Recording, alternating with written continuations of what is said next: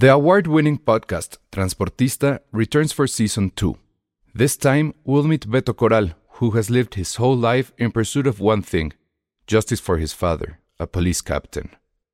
Captain Coral was mysteriously murdered shortly after leading the search block that captured and killed notorious drug lord Pablo Escobar. Listen to Transportista Who Killed Captain Coral? Available on the iHeartRadio app, Apple Podcasts, or wherever you listen to your podcasts.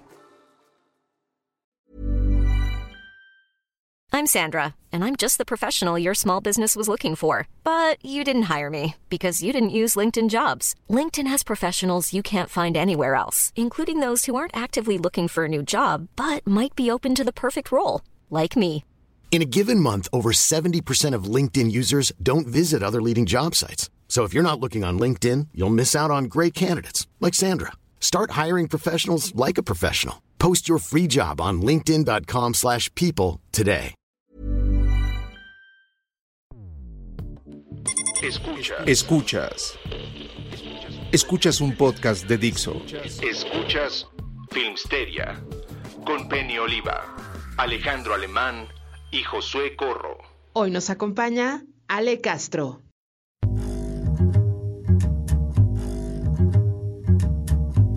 Hola, ¿qué tal? Bienvenidos a Filmsteria, el único podcast de cine que hace crossover consigo mismo. Y eso es porque en esta ocasión tenemos eh, como invitadas especiales a Monse y a Jime de Serie B. ¿Cómo están? Hola, gracias por invitarnos. Muy bien. Sí. También está aquí Ale Castro. Hola. Y este episodio es súper especial porque es la primera vez en toda la existencia de Filmsteria que nos presentamos al principio. Bravo. Nunca había pasado. Y es prueba de que Es porque no está Josué. No, No, no es cierto. Desorden. Lo que pasa es que su máquina está ya, eh, no sé, ya le dije que deje de usar Mac, pero no, no lo va, no, no, no vamos a No lo vas a conseguir. Oigan, hay una ruleta en el, en el chat de chismes. Entonces, a ver, creo que sí tenemos que hacer una, tenemos que hacer nuestra bonita sección de chismes antes de empezar con los temas. Va. El primero es qué onda con el pez. No tengo idea. Flipó. Ay, sí, no sé. No, pues lo del, lo del que les hackearon la cuenta, ¿no? Pero todavía existe la cuenta. Ah, sí, aquí está. Ah, no. No sé. ¿Cuál es la cuenta del pez? Pues yo también la tenía aquí, pero a ver, ahorita la buscamos. El chiste es que al parecer sucedió el clásico de. de que el community manager se volvió loco. Y entonces está poniendo frases como el pez, bueno, para quien no lo sepa, partido encuentro solidario, que además está, ya es un hecho que va a perder el registro, entonces lo que hagan en redes o dejen de hacer, supongo que Seguro alguien agarró ya la borrachera, dijeron, ah, ya, a la chingada. Y entonces están poniendo frases como, por las buenas soy buena, por las malas lo dudo. También pusieron, de, estamos mi piernita". perdidas, perdidas. Estamos perdidas y con, con, este, con la bandera gay. Está picante. Ay, mi piernita. Ay, mi piernita. No sé, bebé, no sé, bebé. Y así está, ¿eh? Amor es amor. Bueno, así empezó, ¿no? Órale, lo voy a ver, no lo pude. Sí, porque en Sinaloa se acaba de, de aprobar el matrimonio igualitario. Órale. ¿Pero ellos apoyan eso o...? No, No, Obviamente no, ¿verdad? al revés. Ajá, Sí. Entonces, bueno, esto suena, suena a hack del- de, los buenos. pero qué bueno, la neta. Sí, la verdad sí. Este, o porque no les pagaron, dicen aquí en el chat. Eso estaría Estaría- increíble. Sí, la revolución. Nunca han estado en una situación así de no me han pagado, Ay, no. entonces voy a boicotear. Afortunadamente no. No. No, ¿Sí? no puedo. Yo N veces, pero sí me ha dado así como de, híjole. No lo sé, no lo sé. No te atreves. Ay, en Baja California también aprobaron el matrimonio igualitario. al Ay, qué emoción. Qué, pa- qué padre. Gerardo dice que es el becario que no le firmaron su hoja de horas laboradas. Es muy Ah. probable. Sí, claro. Claro. Eso es una opción. Entonces, pues bueno, ya llevan un rato, ya llevan como una hora o algo así. Sí. Y no lo frenan. Entonces, pues yo digo que ya se queden así, ¿no? A lo mejor sí ya, a lo mejor ya ven esta buena onda, pues ya ganan más este votos y para la próxima no pierden el registro. Pero bueno, ya, ya está por aquí, creo, intentando entrar Josué, pero nomás no lo logra. Bueno, ese es uno de los chismes. ¿Cuál otro chisme quieren que contemos? ¿Cuál otro decías, Ale? Está el de Bárbara, está... Ah, ese explícamelo. Yo, yo no... Ah, lo que pasa es que Bárbara del Regil hace un tiempo se puso a vender su proteína. Ya ves que está súper así atlética y hace como ejercicios. Entonces empezó a vender, hizo una proteína supuestamente vegana que empezó a vender y así. Y lo que pasó es que un nutriólogo eh, se puso a analizar la proteína y descubrió que pues era todo lo, o sea, era como todo un fraude, o sea, de hecho que ni siquiera la recomendaba, que era poco saludable y demás. Y acto seguido a este chavo le bajaron todas sus redes sociales, este, ha recibido amenazas de Bárbara Regil y ha puesto ahí como los pantallazos. Ajá. Este, um, Te contestaste a ti mismo. Así de crossover. El- es crossover, crossover, crossover. Entonces, pues supuestamente este chavo como que lo están súper hostigando, pero así mal, mal, mal, mal, mal. Entonces se hicieron como una red de ya cancelen a Bárbara del Regil, porque de por sí, con esto de que se vendió el Partido Verde, fue de las que Ajá, sí, sacó claro. con el Partido Verde. Si es como, uy, si esta vieja vende su patria, ya sabes, ¿por qué no va a vender veneno para la gente? O sea, no le importa. ¿No? Órale, pues ojalá, chisme. ojalá sí la cancelen. Si alguien tienen que cancelar es a ella. Y, Ay, el, y sí, para hablar sí. del otro chisme de la semana, ya está aquí Josué, Hola, perdón, pero es que tuve un problema con la computadora. que, que viene con su playera blanca, súper varonil. y nos va a hablar de su amor por Los Ángeles Azules. Verga, no. ¿Ya, ya está al aire? ya, Ya. ya estamos al aire. O sea, ¿ya dijeron eso es Filmsteria? Sí, lo siento, Josué, ya era muy tarde. No, está bien, está perfecto. Oye, ¿de Bueno. qué quieren que hable? De, Estamos de, la en nuestros- de la peor canción que puede existir. Y, y lo peor no es la canción, es la gente que me sorprende que, que no tenga dos dedos de frente y tres neuronas que no puedan analizar una canción que claramente no estoy diciendo que hable de pedofilia, no estoy diciendo que hable de algo casi criminal, aunque sí es un crimen per se estar con alguien menor de edad. Pero nadie diciendo que los cancelen, simplemente que estos mogres ñeros tengan la decencia de decir, pues sí, la cagamos, la canción es del 99, pues ya A podemos ver. cambiar las cosas. O A sea, ver, espera, no espérame un- dos segundos, Josué. Lo que acaba de pasar Wow. está muy cañón. no mames. Praxedis Palato acaba de meter un super chat de cuatro dígitos. Wow. Dice, esto va porque Elsa prometió un baile en TikTok. Si había cuatro dígitos, me lleva la chica. Bien, Wow. bien. Yo sigo desde hace muchos saludos, ya me fregué. ¿Cuál quieres? Otro Si super quieren- Si quieren, bailo canción. 17 años. No, por favor, no, no, no, no, no. Sí. No, Escojan No, no, la no. canción, amigos. sí, escojan la que canción, se pero... ponga a votación. Que se ponga a votación la canción, lo voy a tener que hacer. Me Qué la fuerte, fregada. Está increíble. Bueno, perdón, Josué, pero sí, No, no, no, está, la está increíble, está increíble, qué bueno. Yo solamente por esto vale la pena que me metiera un ratito al, al podcast. También nada más No un, un ratito. Por mil pesos, bien, eres como el nuevo influencer, ¿ves? Estás vendiendo tu dignidad por mil pesos. Es la proteína de Elsa. el. Boom. Depende de la rola. ¿Cuál sería la peor rola para bailar, para que yo bailara? ¿Un perreo? Un perreo, sí. Una del Bad hasta Bunny. el suelo. De- de- del del eh, Box Bunny, sí. Ujú. ¿Qué es tu Que Nora te Que bailes, dirija. con tu, que bailes con tu nuevo bebé, Kubrick. Sí. ¿Cuál Kubrick? ¿Quién es Digo Kubrick? Kubrick. No, quiero Harry, no, no Te equivocaste de director y de animal. El El gato es Haneke. Bueno, tú bailando con el perro y con el gato. Que baile una de In the Heights, dice Alan. Estaría bien, ¿eh? Eso está bueno, creo que ya, ya tenemos una buena opción. Sí. Me gusta. Pero o la de La Rasputin. ¿Cuál es la bichota, no? No tengo idea. Pero bueno, entonces, este. Bueno, ya, no, no, no quiero polemizar al respecto, pero creo que sí es un hecho que 17 años evidentemente habla de alguien mayor saliendo con alguien menor. ¿no? Obviamente, sí. A mí lo que más me molesta, no es, lo- o sea, la canción, puede haber muchas interpretaciones, porque sí, evidentemente nunca dice que es alguien mayor, pero, güey, nadie de 17 años o alguien de la edad se referiría a alguien de su misma edad como una mujer. En un cuerpo de una niña, o que habla de una niña, o hay otras Ama dos o su tres inocencia, frases. ¿no? Güey, a los 17 años, ¿tú qué sabes de la vida? O sea, no puedes decir que es algo inocente, o no, güey, te salen barros y ni siquiera eres independiente y tienes que pedirle a tus padres dinero para comprarte una Caribe Cooler. O sea, por ejemplo, de esa época. No se dice. O sea, lo que me No, molesta ahorita es, es, que- el Ford Loco, Josué. lo, lo que me molesta es que como estos, como estos güeyes son del barrio, Iztapalapa para el mundo, o sea, todo se les perdona. Y como es una canción tan popular, todo se perdona. Pero si hubiera, es algo que estoy platicando con mucha gente, si hubiera sido una banda privilegiada de güeyes de la Ibero, como hay muchas, o una banda de güeyes de una escuela privada, y que hablaran y que fueran, me caga el término, lo saben, pero que fueran una banda un poquito waxican, todo el mundo se les en la yugular. Pero como son estos güeyes y llevan a México el mundo, Pero- pero- tuvieron en. Coachella, pues arriba, Los Ángeles, No, no, azules, no, pues, pero a ver, ahí- es por aquí- eso, güey. Eso es lo que más me caga. Espérame, Eso pero lo aquí hay un tema, aquí hay un tema. Creo que la pregunta es esa. O sea, ok, todo lo que digan de la canción y órale va.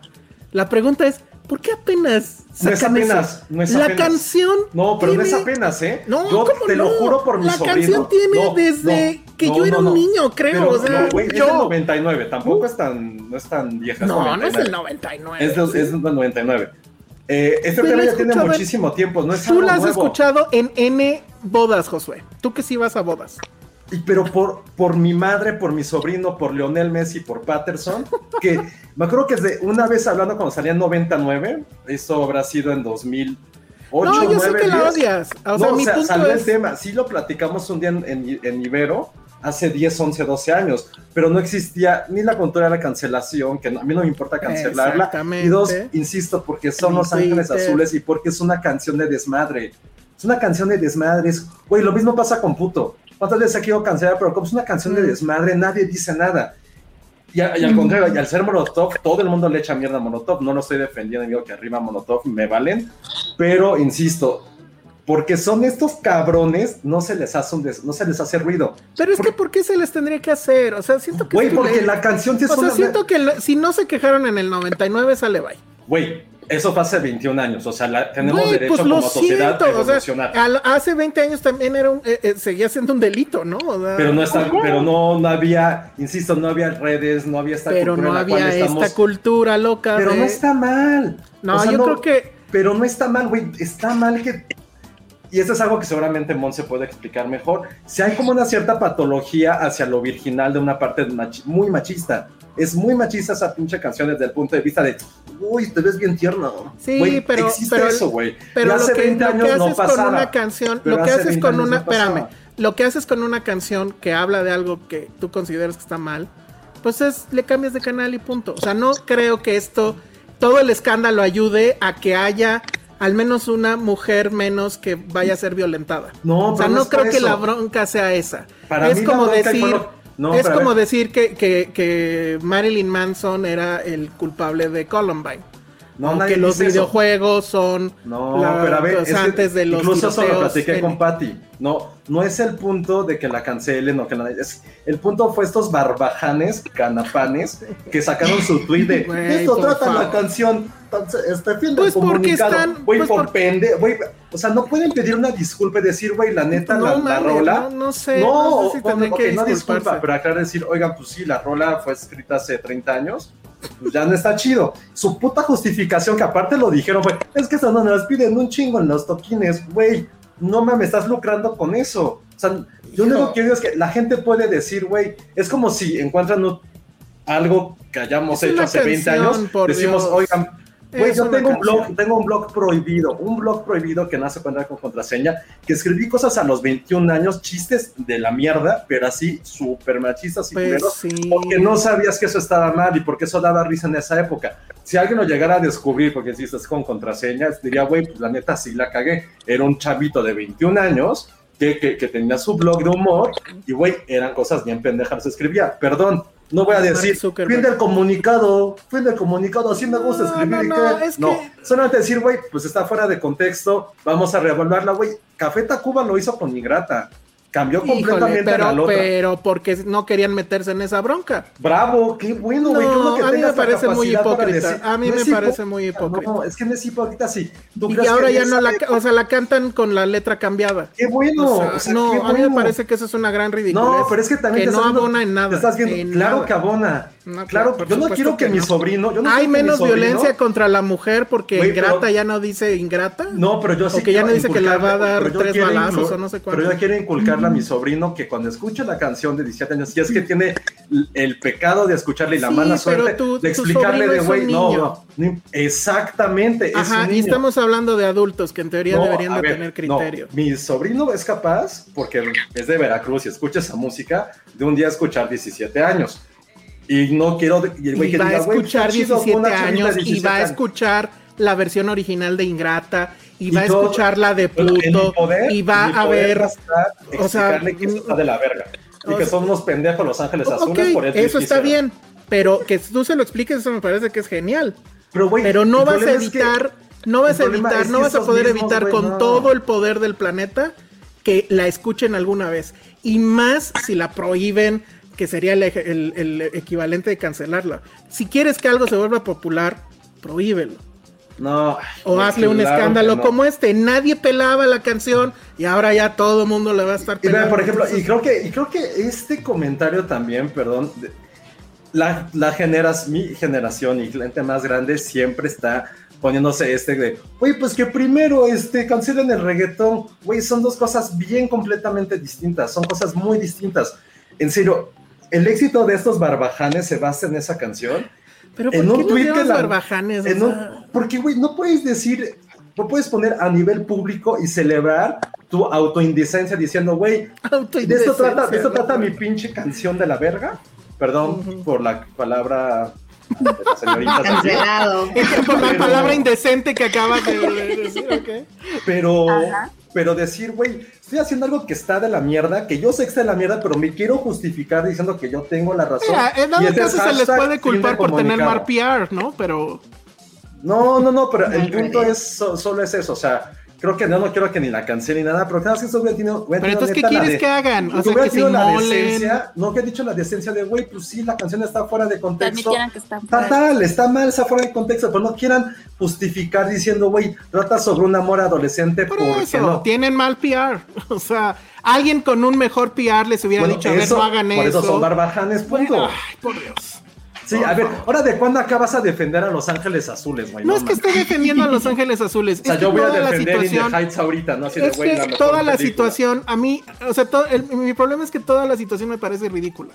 Es que no O sea, ese es mi problema. No es ridícula, Porque a- mí me parece que la indignación, que en serio, a- apenas les explotó la tacha. O sea, la rola tiene, ¿cuántos dijiste? Pero no 23 tiene nada de años. malo. Puede explotar en 40, 50 años. No, está pues es como los ridículos que fueron al, no sé si fue en Louvre, no sé dónde fue, a querer cancelar a Picasso. Que se pusieron las playeras de Picasso era un golpeador y se tomaron fotos en, en frente de, de sus no pinturas. puedes no puedes hacer eso con alguien que está ¿qué muerto, quieres- en primer ¿Qué lugar. quieres? Por eso, pero ¿qué quieres lograr con eso? ¿Quieres exhibir que eres súper puro y que tú estás con las mejores causas y bla, bla, bla, bla, bla? O sea, me parece muy ridículo. Y me parece que creo que, insisto, si estamos hablando entre adultos, pues debería de haber un criterio ahí. Yo no creo que esa canción haya fomentado esta cultura. A lo mejor, digo, ya se está tardando Penny. y a lo mejor ella me diría que sí. Pero la verdad es que a mí no me parece. O sea, no me parece que la canción sea culpable de no sé cuántos feminicidios. No, creo que pero la nadie- canción. Es que te está haciendo No, por pero otro lado. no, Nadie pero- está diciendo que eso sea culpable. Bueno, Simplemente. pero entonces, ¿cuál es su problema? Su problema pro- es que problema habla es de una sí. relación entre un hombre Sí. maduro y 17. Cancelemos Lolita. ¿Por qué tendrás que cancelarlo Pues ahorita? porque habla de lo mismo. Güey, de un hombre maduro. es Ah, un eh, libro, no puede, a ver, Pero no es un libro, no- es no una canción. No, güey, no puedes comparar un libro con una canción. ¿Por no puedes no? comparar Es un libro que tiene, no, a ver, una cosa es arte y otra cosa es bajo el contexto en el que está. Güey, una canción, esa canción en particular, no nos hagamos tontos, tampoco es una maravilla que te deja pensando de, güey, tiene como no varias nos lecturas guste, y subcapas. No, no, no dije capas o lecturas. Bueno, ok. Cultura pop y alta cultura. Estoy de acuerdo. Es diferente. Ese es, diferente, O sea, sí. Lolita no pero solamente entonces, habla de pero eso. por eso, pero Lolita entonces no la, la baja cultura sí la vamos a cancelar. En ese sentido, cuando. Es que, no- es que nadie dijo de cancelarla, ¿eh? Eso creo que Bueno. nunca se me iba a decir cancelar. Que esos güeyes hubieran admitido y decir, güey, pues a lo mejor no la vamos a tocar. Porque es inapropiada juro- para esta época. te juro- es inapropiada. Te Es juro como- que seguramente hubo una Una banda discusión. nazi en el 36. Pues ahorita ya no es aceptable. Es como una vez platiqué de, güey, el nombre de Joy Division, no sé si no lo es saben de dónde viene. cancelable. Sí, sí sabemos de dónde viene, pero no es, no, no es, no es equiparable, pues. No se llama Los Ángeles de Joy Division, o sea. No, a lo que voy es, no puedes comparar, y sabía que iba a sacar lo de Lolita, no puedes comparar una... Pues un, es que, un ¿por árbol- qué no, puedo un compararlo? Porque una cosa es una obra que también, ojo, Lolita se escribió en los 50, esta pendejada salió 40 años después, o sea, no hay punto de comparación, eran Ok, dos pero, a ver, siempre sacas ese argumento. Josué. Es que es real. No, pero es que la vez pasada de lo de, Woody Allen dijiste lo Es mismo. real, Es que es que antes tiene- como que sí se podía y ahora Claro, no. pues No, claro. Nunca se ha podido, nunca, nunca ha Claro. sido. No, no se supone que a Polanski. ¿Cuándo fue lo de Polanski? A ver. En los 70. Ahí tampoco se podía, pero en los 50 sí. No, pero era, no, es que es diferente. O sea, tú no eres la misma persona, ni la cultura es la misma hace 20 años como Estoy es ahorita. acuerdo, o sea, no pero, hay forma pero, humana. pero, pero el escándalo es por el mismo, o sea, por una situación muy similar. Una A ver. obra que habla de ¿Qué? un hombre maduro que sale con una menor de edad. Y solo, neta, Lolita solo habla de eso. Pues esa es la no, obviamente, obviamente Gracias, Lolita punto. habla de más cosas. Listo, la está. Pero, Listo. a ver, pero yo sí creo que Pero yo creo eso, que hay güey. mucha, pone eso, pero es que a ver, no es una canción que yo tenga, o sea, no tengo el disco, te lo juro, y sí, sí la he escuchado muchas veces, porque en este país está cabrón no escucharla muchas veces. O sea, en todas las bodas suena, en todos los, o sea, en todos lados suena. Y ahora que sacaron su, su revamp de este, ¿cómo se llama? De, que hicieron covers y todo eso, más aún.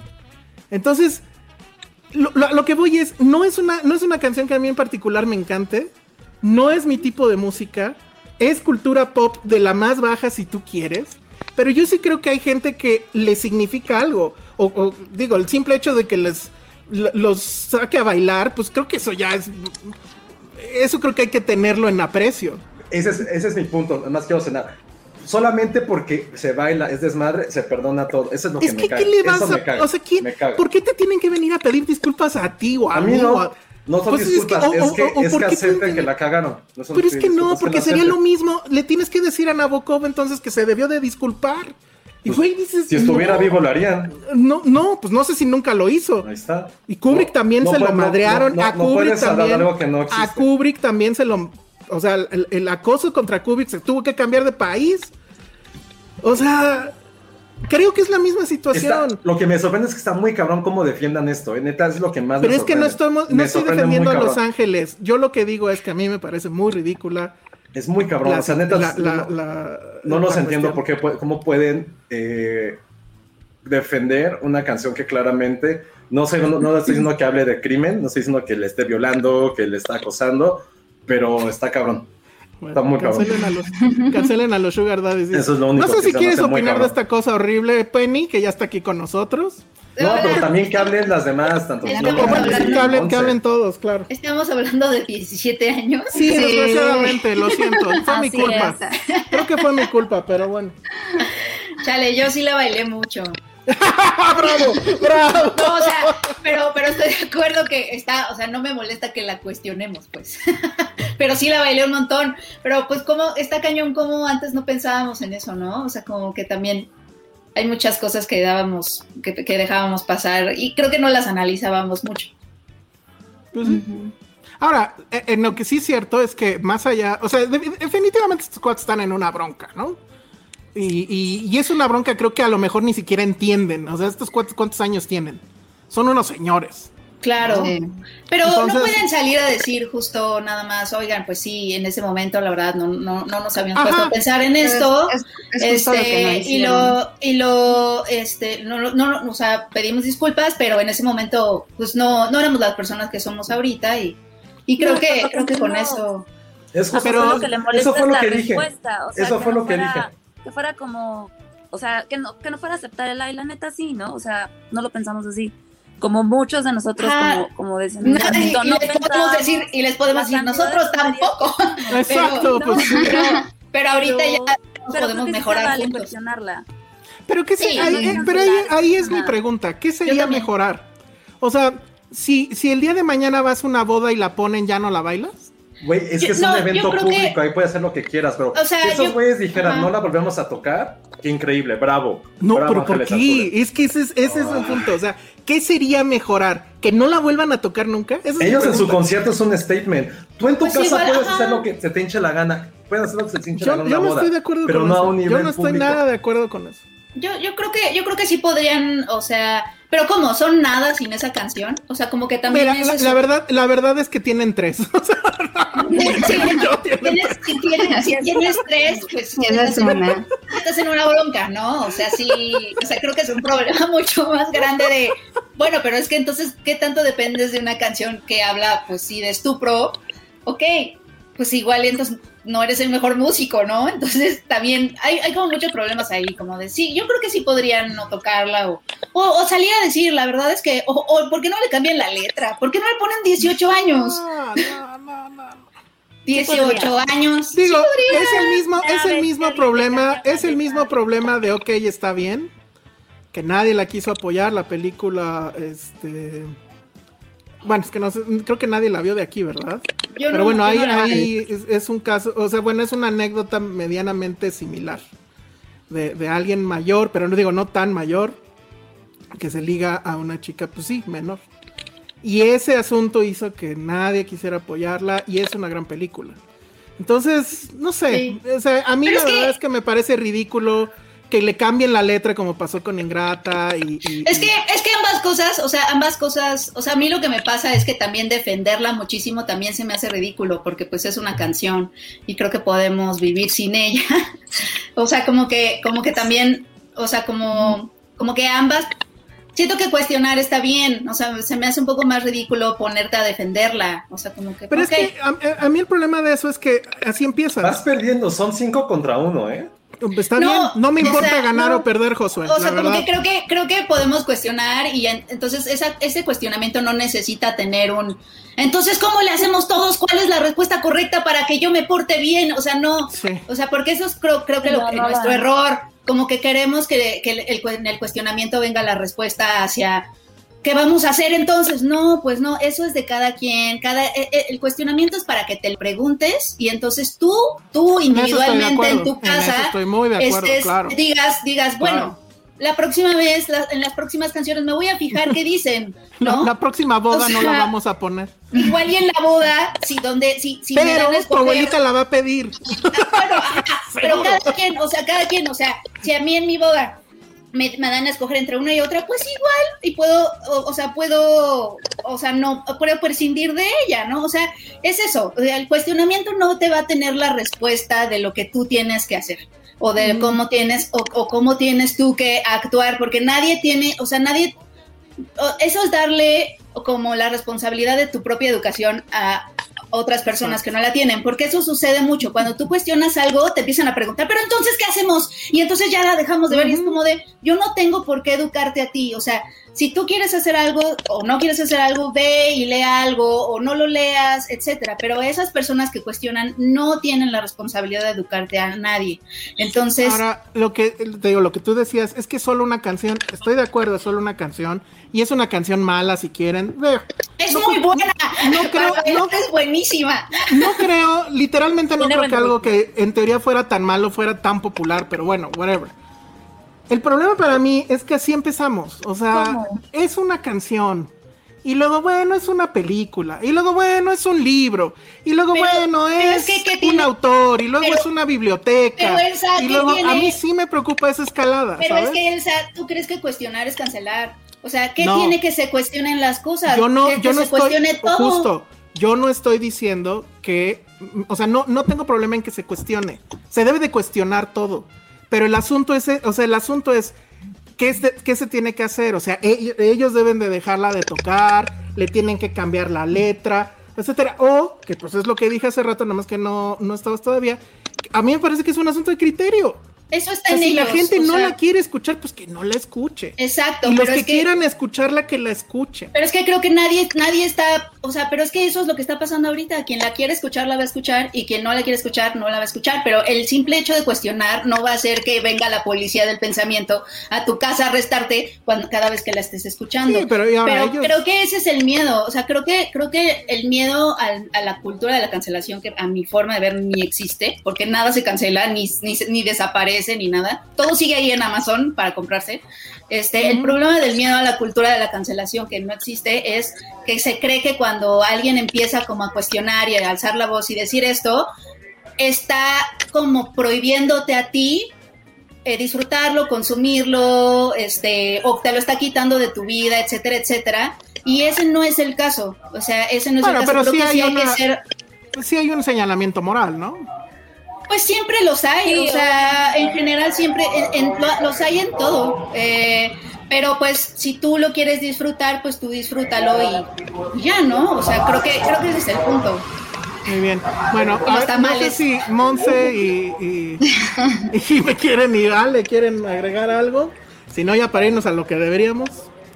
Pues, o sea, yo, yo estoy más o menos, o sea, de acuerdo en que nada se cancela. A mí lo que no me gusta de la cultura de la cancelación es que no se cuestione, o se, se- que no se hable. O sea, eso como que así de desaparezcamos el estímulo y no lo hablemos. Y que no lo pienses. Ajá, o sea, eso es lo que sí me... Porque yo sí dije, o sea, lo que no me gustó de esta estrategia que utilizaron Los Ángeles Azules es como de, eh, los malpensados son ustedes, ¿no? Es- eso sí, ah, ese, ese twist sí, claro. fue como de, como, o sea, es muy obvio en la, en la canción, no, no es que estoy, porque empezaron, empecé a ver muchos tweets de, ustedes son los enfermos mentales, ¿no? Los que ustedes pensaron que era una, una niñita con un señor mayor. Y es como, o sea, cálmense, o sea, realmente sí está insinuando algo, Así es ¿no? muy claro Pero eso. sí, o sea, está muy Claro, es ¿no? problemas- Nos quisieron hacer gaslighting. Sí, exactamente, totalmente. Entonces como que dije, o sea, ah, no, o sea, pero por ejemplo cuando pasó, ahora que mencionaban la de puto, de Molotov, yo me acuerdo que cuando dijeron, no, pues hay que cancelarla, yo dije, no, ¿cómo? Pero, o sea, ¿qué tiene de malo? Y yo era de esas que pensaba antes, ¿no? Así de, no, pero una cosa es ser puto y otra ser gay, y es que no, puto es otra cosa, etcétera. Pero un día vi un tuit de un chavo que decía, es que no está padre porque yo desde niño sabía que era gay, y cuando vi esa canción y la oyes de niño y hay que matarile al maricón, ¿no? O sea, siendo un niño es Claro. muy impresionable, ¿no? Y eso como que a mí me hizo así de, ok, tiene, o sea, tiene razón, ¿no? ¿Por qué no hablamos de esto, no? Tal vez yo necesitaba ponerme en la posición de él para yo entender por qué esa canción, pues, o sea, no está padre, ¿no? No está padre decir eso, este, a, un niño que tal vez está apenas descubriendo su sexualidad, ¿no? Entonces yo creo que más que eh, eliminar o cualquier cosa, creo que se tiene que hablar. Y hubiera estado padre tal vez que Los Ángeles Azules más bien abrieran el tema, ¿no? O sea, sé que suena muy idílico y... Ajá, como de que cuando la escribimos pensamos en esto y no teníamos no, teníamos Es que es no justo, somos las mismas personas, ni ni nosotros mismos, ni la sociedad, ni la cultura, hace 20 años.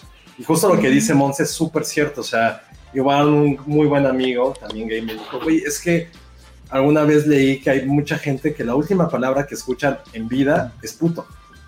O sea, güey, esa canción, por más de que la canté, sí, yo la canté N cantidad de veces en el estadio, N cantidad de pedas.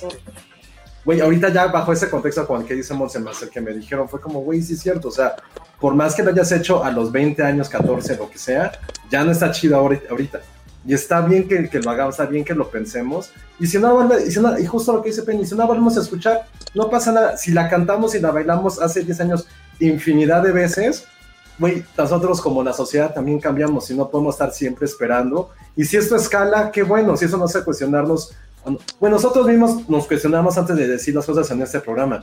Y eso no implica que esté mal, nos cuestionamos si es adecuado, si es el sentido del humor que necesitamos, si estamos aportando algo. Estas canciones no están aportando absolutamente nada. Y no es cancelar, decir, güey, para nunca más. Pero imagínate el statement que dirán estos güeyes justo de, güey, pues no la volvemos a tocar porque es inapropiada. Porque está haciendo, si no es algo tan claro como una canción que es muy básica, está dando este diferentes aristas de pensamiento, güey, pues ¿para qué nos metemos en tantos pedos y tan tan? Somos tan exitosos, somos los mejores Iztapalapa para el mundo, güey, tenemos mil canciones más, ¿por qué aferrarnos a esto?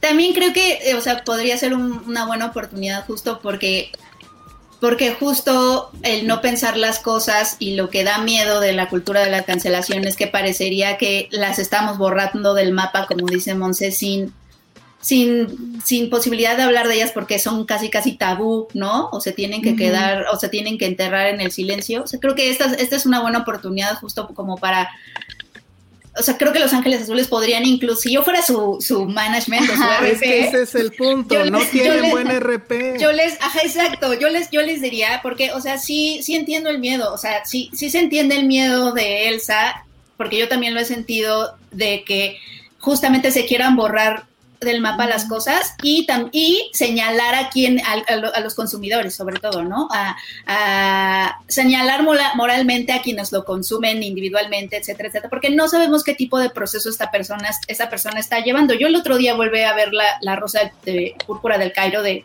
de Woody Allen. Me gusta mucho esa película, pero cuando la veo no se me olvidan las cosas, ¿sabes? O sea, la veo con y la pienso y pienso, o sea, el punto es pensar. yo ayer vi Splash y es completamente cancelable. Splash es muy cancelable.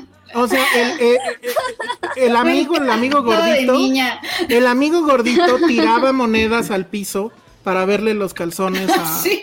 Ay, no, no. manches, hace mucho que no la veo así. No, No me acordaba. Hay, hay muchísimas cosas, pero el chiste es hablarlo y, y, y también, o sea, ajá, hablarlo, creo que el hablarlo. Ah, pero la- lo que iba es que si yo fuera la RP de Los Ángeles Azules, les diría que justamente es una oportunidad para hablar de eso y de cómo las personas cambiamos y de cómo todas pasamos por un proceso de aprendizaje o de desaprendizaje eh, de cosas, o sea, como que todos hemos estado ahí, ¿no? Entonces también como que cuestionar las obras y no cancelar a las personas. Digo, y, y con eso no estoy diciendo que un violador pueda andar por la calle, ¿no? O sea, ¿no? O sea, hay crímenes, etcétera. Este, y hay violencia sexual y todo, pero estoy hablando de este tipo de cosas, ¿no? En donde, y, y- o sea, ¿cómo, cómo podemos llegar a, a- a esa como conciliación o reparación del daño que ni siquiera sabemos cómo se ven esas cosas, ¿no? Oye, Porque ni por siquiera ejemplo- sabemos cómo hablarlas. Ahora se me acordé de algo. Tú y yo, Elsa, junto con nuestro amigo Antonio Ponce, hace 10 años teníamos una frase que siempre nos molestábamos en Twitter o en la vida real, que tiene que ver con Virgen a los 40. Y ese de Seth Rogen y Paul Roth. Tú también, has- todos hemos cambiado. Es una frase que ya nunca hemos vuelto a decir en muchos años.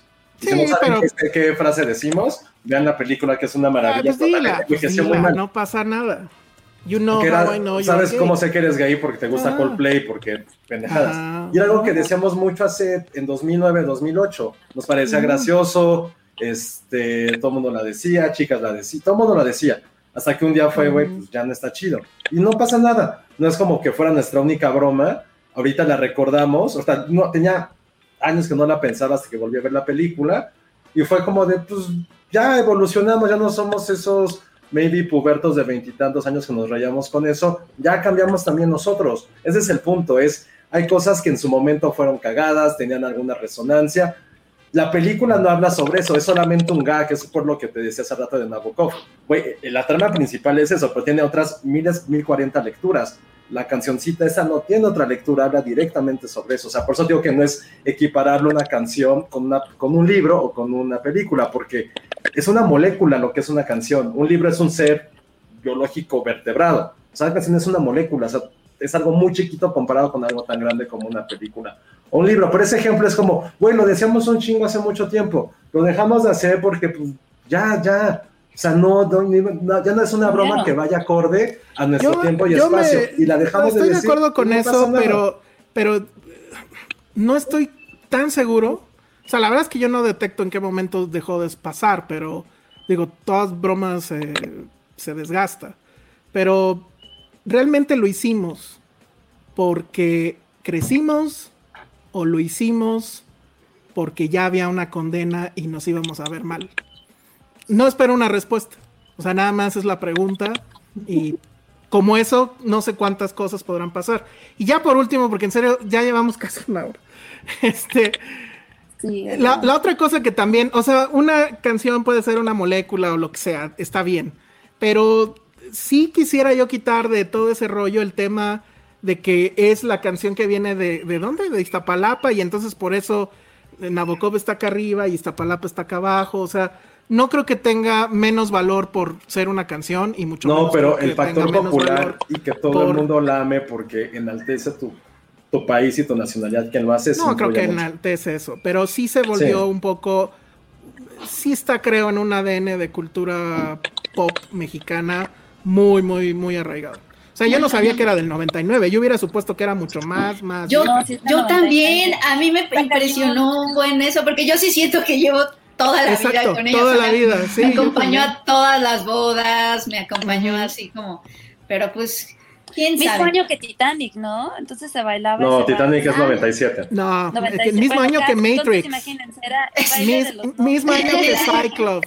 Es- Exacto, es Fight Club, 17 años. Y, la de- y- y- y- y creo que era la de Keiko, no sé Elsa o Creo que se sí.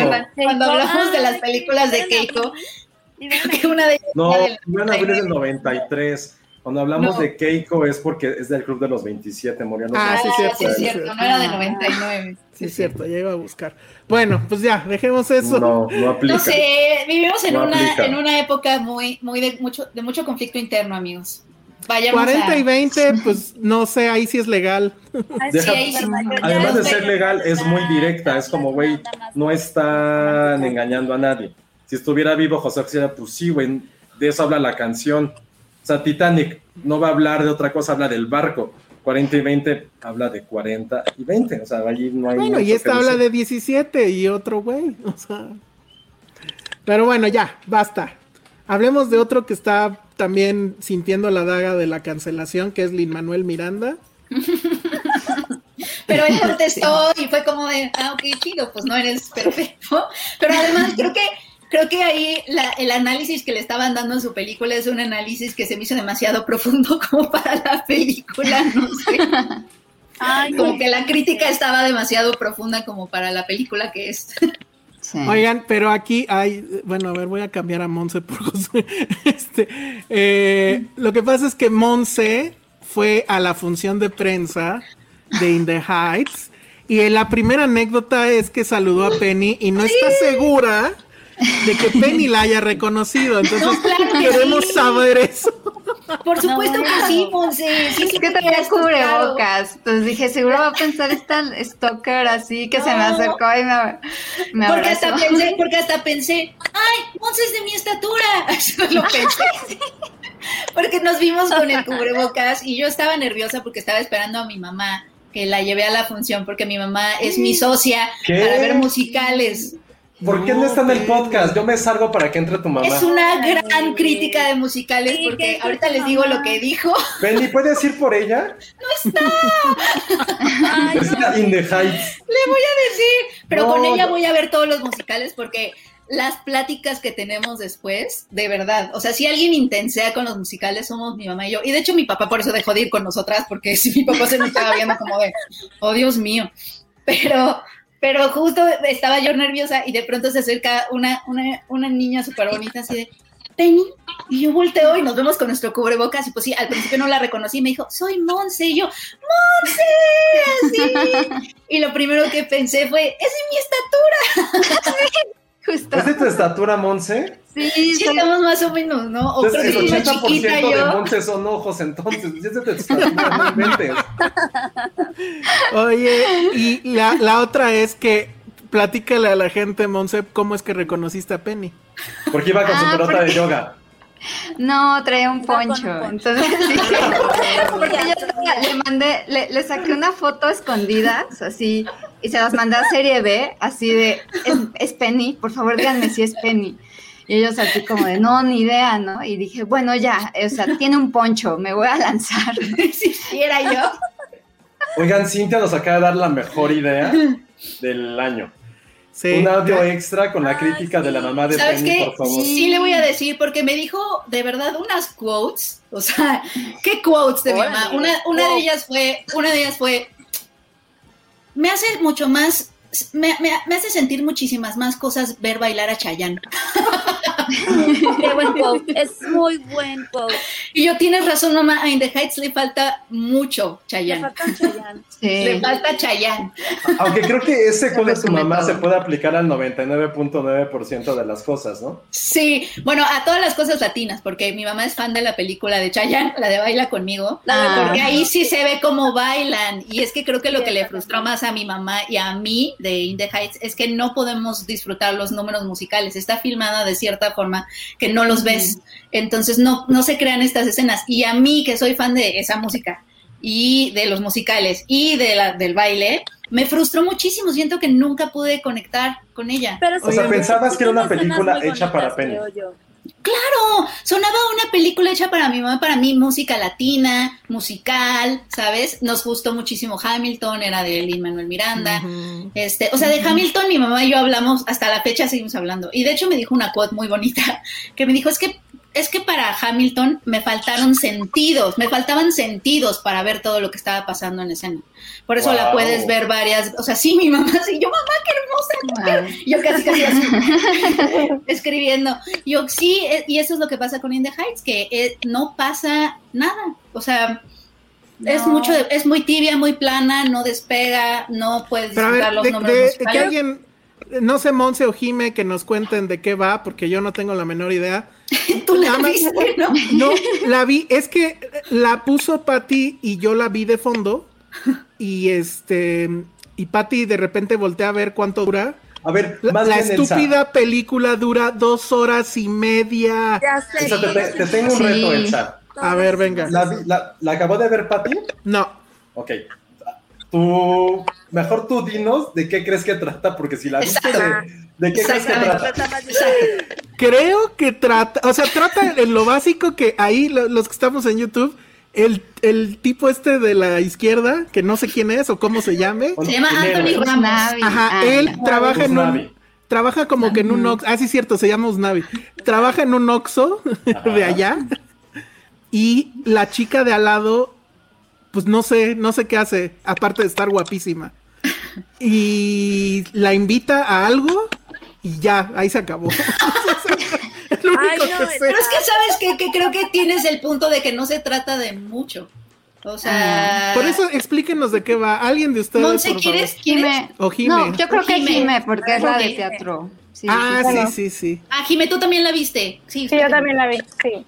Y bueno, yo estoy aquí para defenderla porque yo amo el musical desde que, pues no desde que salió, porque cuando salió tenía como 12 años, pero llevo mucho tiempo escuchando el soundtrack y me gusta mucho, entonces... ¿La viste, la vi- viste obra de teatro? Es muy diferente. Sí vi la obra, eh, le cambiaron algunas cosas, eh, pero creo que lo, lo- la esencia se quedó, ¿no? Este, es básicamente la historia de, como dice Elsa Usnavi, que es un inmigrante que viene de República Dominicana y vive en un barrio de Nueva York que se llama Washington Heights. Oye, Entonces, pero tienes que contarla así, como si fuera así hablando, así como Don Francisco, como hablan todos en la película. No sé si es algo discriminatorio, pero sí. Sí, creo, creo que no. Pero este, el punto es que eh, pues él siempre ha querido regresar a República Dominicana porque pues siente que es como de donde él vino, ¿no? Y tiene como que esta disyuntiva entre sí soy de Nueva York, pero quiero regresar a, a de donde soy. Y, y, bueno, en la película le agregaron que quería regresar a- al bar de su papá, que eso no sale realmente en el musical, pero bueno. Entonces, este, pues vive ahí en Washington Heights, trabaja en una bodega, que es una tiendita, con su primo Sonny, y está enamorado de, de Vanessa, de esta chava, ¿no? Que sí, de hecho, se llama Me- Melissa Barrera, y salió en la academia, y la verdad canta muy bien. Es mexicana. Ajá, es ¿Salió en la- mexicana. ¿Salió en la academia? Sí. No manches, está muy guapa. Canta súper bien. Canta Ajá, muy canta bien. increíble. Canta bien. Oigan, Para- el comentario de Ana Fox estuvo muy bueno. Sí, exacto. O sea, le ponen Usnavi porque cuando sus papás llegan de República Dominicana a Nueva York, ven un barco que dice US Navy. Es, es "Ah, un chiste Así se va a llamar el niño. Sí, yo sé, yo sé. Es un chiste Pero bueno, entonces, eh, pues tiene ahí, o sea, se trata de Usnavi, pero también otros personajes ahí secundarios, ¿no? De, de, de Nina, por ejemplo, que Sí, bueno. Es que, perdón, dice Alan que seguramente alguien ya se llama Sedmex. Sí, exacto. CDMX. Perdón, Jime, pero los comentarios están muy buenos. Sí, sí, sí, yo sé, yo sé. así nos pasa en serie B también. Este, ah, entonces está enamorado de Vanessa, es como también uno de sus conflictos. Hay otro personaje que se llama Nina, que es como la primera de su generación que va a la universidad, también es eh, latina, y pues llega, llega de regreso a Stanford y está como un poco conflictuada, ¿no? Porque pues no, como que no siente que no encaja allá, pero tampoco quiere regresar al barrio y etcétera, ¿no? Y pues, eh, o sea, lo que hace girar la historia en algún punto es que en la bodega de Osnavi se vende el boleto ganador para la lotería, ¿no? Que es como pues una parte importante de la cultura latina, ¿no? Pues que todos estamos persiguiendo el melate, ¿no?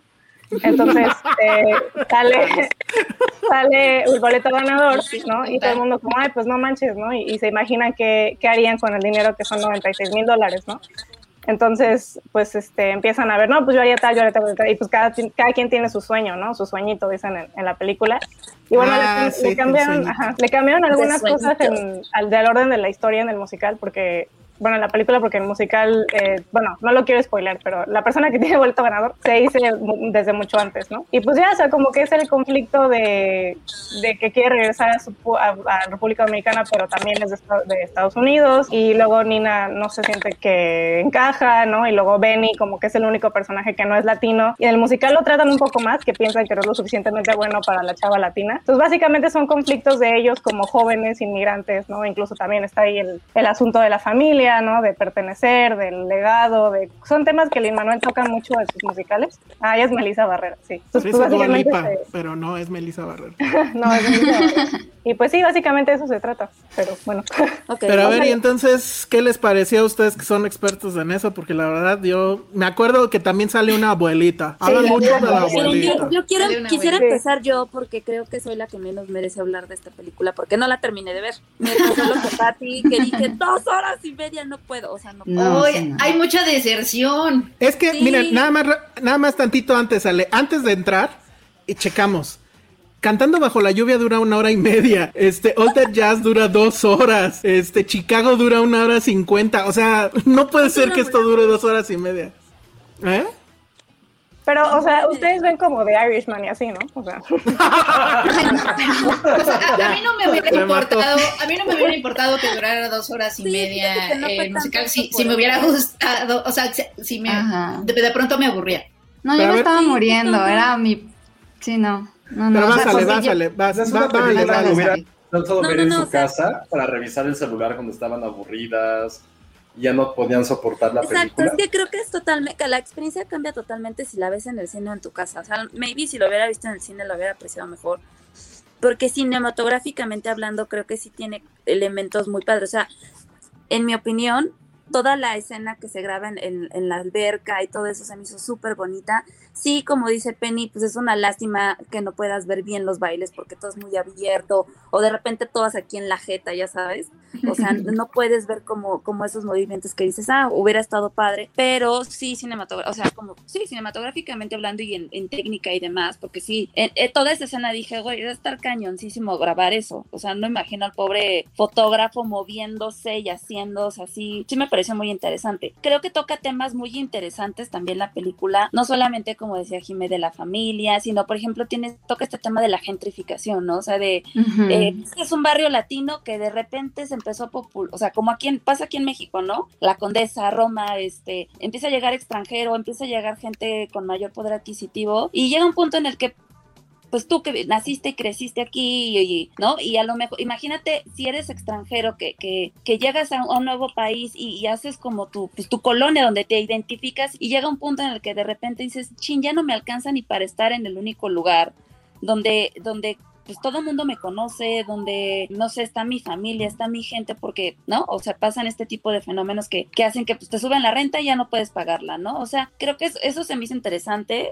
este, las historias de cada uno de ellos también, o sea, por ejemplo, ahí por, por ahí hay un personaje, una abuelita, que trae la abuelita, que, que trae mucho esto de la nostalgia, ¿no? De, de pues sí, o sea, yo vine aquí con mi, con mi familia, con mi mamá, por, el sueño americano, ¿no? O sea, por una oportunidad mejor, pero, ¿no? Como que siempre este anhelo de volver a tus raíces y demás, que se me hizo súper Sin embargo, como dice Penny, hay un punto en el que siento que no pasa nada y digo, güey, ya, o sea, pudimos saber, a lo mejor, no sé, en el teatro creo que funciona diferente porque lo estás viendo, ¿no? O sea, tienes muchos elementos, ¿no? Los en el cine un musical, o sea, un musical así tan largo a mí se me hizo no sé, se me hizo demasiado, o sea, como que siento que hay elementos que sobraban de, sobraban muchísimo, me empezó a perder y dije, ya no, ya no, ya no quiero, o sea, o sea, como que ya no agarra el celular, este, empezar a, o sea, estar, estaba yo viendo la película al mismo tiempo pensaba, es que tengo que hacer estas cosas y tengo que ir acá y tengo que cocinar y tengo, o sea, como que me empecé a desconectar y dije, ya, o sea, ya me perdió, ya no está funcionando. Sin embargo, creo que sí tiene elementos muy interesantes y muy bonitos, sobre todo este, estéticamente creo yo. oye, este, de lo que decía hace rato Josué, de que no es lo mismo verla obviamente en la, en la sala que en, que en, la sala de tu casa. Monse sí la vio en cine, y bueno, Penny creo que también, obviamente, pero Monse y Penny, pero Penny ya está acostumbrada, vivió su primer función de prensa. Y fue un horror, bueno, me describió el infierno porque había prensa, había influencers. Y yo no sabía, yo no reconocía a nadie más que a Monse, yo no sabía quiénes eran esas personas, ¿verdad, Monse? Fue como de prensa. Y además, Monse, no sé si te tocó. Ah, bueno, a ver, cuenta tu ah. experiencia, a ver si es la misma que la mía al, principio o qué. Bueno, tú cuéntala, ajá. Llegaste. sí.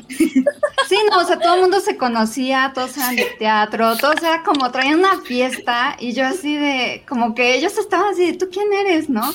Y yo, o sea, soy la única de prensa, ¿no? Y en eso vi así a Penny y dije, ah, menos mal, ¿no? Pero sí, o sea, de que decía, no, no sé quiénes son, ¿no? Algunos era como muy evidente que eran influencers, otros, o sea, eran como de teatro. Aparte, o sea, yo tuve, ahora que hablaban de lo largo, o sea, no, yo quería ir al baño, o sea, yo ya estaba así de Dios mío, o sea, ¿por qué no acaba esto? O sea, yo me estaba muriendo, porque dije, no, pues, o sea, dos horas, ¿no? Entonces me pedí un café enorme y nunca pensé el efecto er, de... Errorzazo de novata. Sí, no, no, no, no. Entonces yo estaba, bueno, tal vez alguien se pare y además como te quitan el celular, entonces, bueno, no te lo quitan, te dan una bolsita, entonces no puedes ver tu celular. Entonces yo dije, no, es que si me voy al baño van a pensar que tal vez yo estaba de pirata o algo así, o sea, me dio toda la... No, no, puedes ir al baño, sí, sí, sí. Parado, pues sí, peli estaba yo así de. Te hubieras parado y te hubieras ido a tu casa, de hecho. Mi, no, no, no. Mi mamá se paró, fue al baño. Sí, sí me dijo, no, ya no puedo aguantar. Pues, Ay, no, sí, no, me estoy fijando. Nos hubiéramos sentado cerquita, Monse. Sí. Para la próxima, para la próxima que veas por ahí a Monse, este, Penny, dale chance. Sí, guíala, por favor. Sí, es que en algún, punto se me perdió porque creo que Monse entró antes, porque mi mamá y yo súper torpes así de el embargo. Mi mamá obviamente compró palomitas dulces, ya sabes, Y yo, a ver, mamá, pásame esto, lo otro. O sea, mi mamá me dijo, no, yo no puedo entrar al cine sin comer. y de hecho se le hizo muy raro vernos sin comida. Y yo, ay, no, mamá, es que si nos dedicamos a esto, comer cada función, no, no, no, no, no, no, no, es, no, no, no funciona. Ve, ve lo que pasa. Ay, no, no es buena idea. ¿Cómo se ven los que venimos de colados, verdad? Porque había varias personas con, su, con sus palomitas y mi mamá los veía como de, chócalas, yo tampoco me dedico a esto. Pero bueno, Monse, tú dinos qué te pareció. Sí, no, o sea, eh, pues, o sea, creo que al inicio, o sea, yo también me quedé con lo que mencionó Ale, más que con lo de yo creí que iba a ser más de amistad y con una onda latina y me, quedé más con la parte de gentrificación. De hecho, yo fui invitada por Girls at Films, este, súper linda, Andrea Rendón me, me permitió ir. Y, eh, y, el texto que hice justamente hablaba acerca de, ah, es un musical sin un Salvador Blanco, ¿no? O sea, está, está padre eso, ¿no? Que son puros latinos, de ahí entendí la elección del director, ¿no? Que para quien no sepa es el de Crazy Rich Asians, ¿no? Que también es un cast completamente, ¿no? Asiático, pero eh, la verdad es que al inicio dije, órale, está llena de clichés latinos, ¿no? Y no sé si eso me está ofendiendo enojando, ¿no? Luego dije, bueno, es teatro musical, ¿no? Y como que dije, ok, pues, o sea, la exageración, la parte teatral, ok, ¿no? Tal vez me molestaron más detallitos como, hay un montón de product placement, no sé si lo notaron, que como que, porque es una tiendita así, te ponen, pero los productos así, in your face, ¿no? O sea, eso sí me sacó muchísimo de onda, que, que me distraía incluso. Eh, sí vi como que a veces el green screen estaba muy mal, ¿no? O sea, como que decía, ¿por qué se ve medio mal en algunas partes? Y eso yo no me suelo fijar, yo soy la que los efectos especiales le valen y no sé, o sea, como que sí lo empecé a notar. Y creo que al final, o sea, me estaba gustando mucho que había varias diversidad de historias y que al final, como, como mencionaba Jime, como que van con este sueño americano y que muchas veces este sueño americano no es ser millonario y tener como éxito, sino es nada más sobrevivir y eso como que me pareció padre, pero creo que al final se traiciona por esta onda de, y entonces el destino, la lotería te va a salvar, porque, o sea, como que yo decía, ay, qué bien, se está yendo por no ir a la meritocracia, ¿no? Y a la mera hora es como, te va a llegar la lotería ahí porque fuiste buena persona, ¿no? Te va a sacar de la pobreza, ¿no? Y entonces como que dije, no, pues al final sí hay un fight saver, ¿no? O sea, sí hay como, pues al final vas a salir siendo exitoso, ¿no? Entonces eso fue lo único que sí a mí me molestó, pero las canciones es lo que me encantó, o sea, las canciones yo estaba como un poquito, me di cuenta que disfruté más escuchar en Spotify el, la música que en sí ver la película, ¿no? O sea, la verdad es que sí. Eran como mezclas medio extrañas, ¿no? Sí. Sí, de repente, a mí no me encantaron todas, si te soy sincera, pero estuvo cagado de repente el no, pare, sigue, sí. sí, sí. pues dije, ay, sí me Al menos hay un poco. Sí, aunque no supera Hamilton, eso sí. No, Hamilton, es, que, es que también eso creo que le afecta un poco a In the Heights, ¿no? O sea, In the Heights fue, creo que la empezó a escribir primero como a los 17 años y todo, y pues ahorita en Hamilton sí se nota una madurez. 17 años otra vez. 17 años, exacto. Y este. Tu primer musical. Elsa, escribe un musical, Elsa, por favor. Yo no, no, por favor. Sí, necesitamos el musical de Elsa. Este, Pero creo que sí le Primero que vale en TikTok y ya vemos. ah, es que no sabes, Penny. ¿Qué? Ay, sí. Vieron un. Ah, eh, eh, contándole a Penny el podcast en el que está. Este, dieron, dieron un super chat de cuatro dígitos para que baile en TikTok. Sí. Elsa, lo tienes que hacer. Ya sé, pero ¿con cuál? Estamos muy emocionados. Por eso empezó lo de 17. no, no es cierto. La, canción que le, que le escoja Jime, porque ella es la experta en esto. Es más que te ponga ya la coreografía porque seguramente se la Estaría súper bien. Y creo que eso, creo que todos seríamos felices si bailas 15, 20 segundos de la coreografía de In the Heights con la canción más la de la abuelita. La más representativa. No, porque la, abuelita no baila. La de Carnaval del Río, donde salen con sus banderas. Ah, mi, bandera, mi bandera es mi vida, papi. Ajá. Sí, si me dicen los minutos en los que sucede eso, porque no pienso verla. Sí, te, lo digo. Por favor. Oye, Creo que esa es misión para Patty más que tuya. Sí, sí, sí. Es misión para Patty. de acuerdo. Oigan, a ver, pero dime que la defienda, que diga por qué sí es chida. Sí. Ok. Ah, bueno, ¿puedo, puedo agregar nomás unas cosas en contra ya para que se acabe en, una, nota En, una, nota positiva de Jimé. Bueno, hay algunas cosas que sí son positivas, que también creo, que es que, o sea, sí es un musical que se filmó en la, en la, en locación, o sea, como que en el género musical siempre se filma, o, o, la tradición es filmarlo en set porque tienes que controlar muchísimas cosas, y algo meritorio sí es que fueron a Washington Heights y la Heights y la filmaron ahí de ahí que sí se nota mucho problema con que no supieron cómo preparar, cómo pues hacer los números musicales ahí en la calle y el problema del, de cómo está filmado y que no los puedes disfrutar mucho, etcétera. Pero bueno, o sea, sí, sí, creo que sí hay que mencionar que pues, sí fue meritorio que se fueran como a las calles, ¿no? A filmar un musical de quién sabe cuántos extras. Que, La La Land lo hizo, por ejemplo. Este, y, fue, una cosa también gigantesca y también ya se hablaba de, de, lo difícil que es hacer eso, ¿no? Para la, para la escena musical, la principal, la de que bailan en, el equivalente de nuestro periférico, ¿se acuerdan?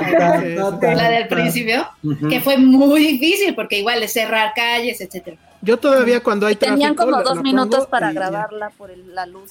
Exacto. Ah, y aquí, y aquí, exacto. Entonces ese es, ese es el problema, ¿no? También. Ahora, otro problema que le ve, bueno, no, ese es algo meritorio. Bien.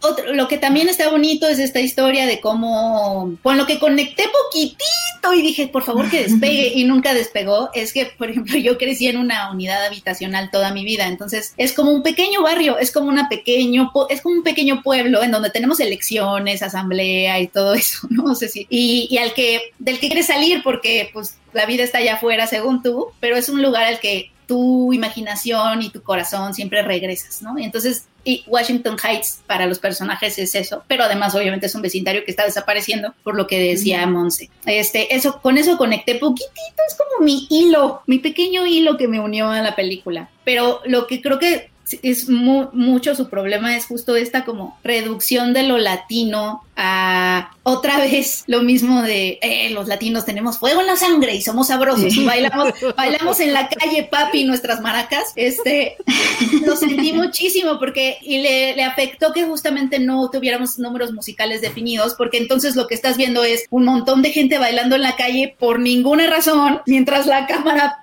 panea, ¿no? Y es como, ¿por qué estamos bailando? Porque somos latinos y eso es lo que hacemos. Bailamos nuestros problemas away, ¿no?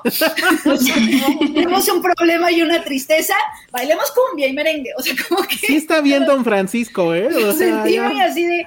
O sea, como que no, es, es un cliché maximísimo y está el cliché de las paisi latina, ¿no? Estas mujeres candentes y calientes y sabrosas y, o sea, está todo eso como excesivamente y le afecta la forma, o sea, como que la misma forma de no hicimos escenas, tenemos números musicales que no tienen nada que ver con lo que se está cantando, como el número musical de la alberca, que está bonito, o sea, como que Siento que querían hacer postales de un musical, o sea, como de es un espectáculo, pero que no tenía nada que ver con lo que se estaba cantando, que en ese momento era lo del sueñito de qué vamos a hacer con el, la lotería. Está completamente desconectada esa escena y no te hace sentir nada porque lo que estás viendo en la alberca no tiene absolutamente nada que ver con lo que están cantando e incluso te distrae de lo que están cantando. Y otra cosa que me pareció muy triste es que sí se nota que estas canciones, supongo que las escribió antes, no sé, porque en Hamilton cada estrofa te dice algo y avanza la trama de las canciones. Pero aquí las canciones no dicen nada. O sea, las estuve leyendo así porque es lo único que te queda, como no puedes ver los números musicales, te quedas nada más con la canción. Y la canción no dice nada, no dicen nada las canciones, como sí, aquí estamos, sí, vayamos unidos, y no dicen nada. Y, y se me hacen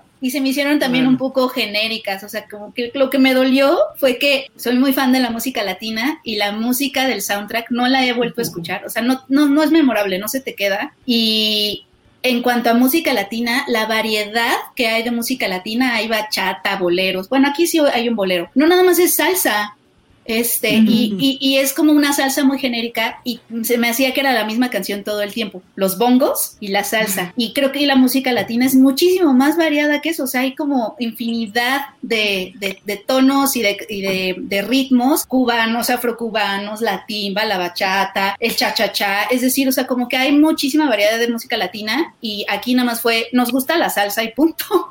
se me hizo eso muy desafortunado. es como el del Caribe, ¿no? Que tú, Penny, sí lo pensé, sí es cierto. Es muy genérica la música latina. Pero démosle, démosle chance a Jime que la defienda, porque... Que acabe, con Jime, que acabe con Jime para que la, gente no se desilusione. O sea, sí vayan a verla, porque pues a lo mejor les gusta. No vayan. va a estar en HBO Max, pero a ver, Jime, ¿qué onda?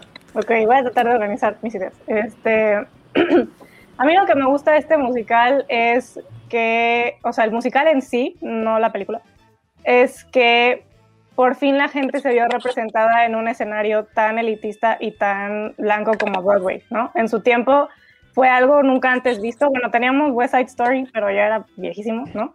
Y cuando llegó fue como una revolución, ¿no? Y, y es lo que yo decía en, un texto que tengo por ahí, este, que no me imagino yo la emoción de estar en un escenario de los premios Tony y escuchar la, la, letra de Carnaval del Barrio, ¿no? Que se alza la bandera, la bandera mexicana, la bandera puertorriqueña, la bandera dominicana, ¿no? O sea, siento que en eso está el valor de In the Heights y a mí me emocionó muchísimo que por fin llevaran a la pantalla un musical con esa eh, temática, ¿no? O sea, porque ya habíamos tenido musicales de verdad deplorables, ¿no? O sea, Cats, The Prom, ¿no? O sea, las bolas de cosas de Disney que era como, por favor, ¿no? Entonces, a mí me gustó mucho. Súper concuerdo con o sea, en mi opinión, este musical vino a sacar de la ignominia a los musicales en, las, en el cine, ¿no? O sea, porque yo sé que mucha gente dice es que porque hacen musicales en el cine no funciona, ¿no? Y es cierto, pero siento que este funciona un poquito más e incluso hay, hay números que a mí me gusta mucho cómo lo adaptaron a la pantalla, ¿no? De hecho, el de, de Alberca se me hace de los más divertidos y es una súper idea porque en el musical nada más está como que cada quien ahí como que saltando entre las calles y se me hace muy padre que lo hayan aterrizado a que todos van a la alberca pues en el verano, ¿no?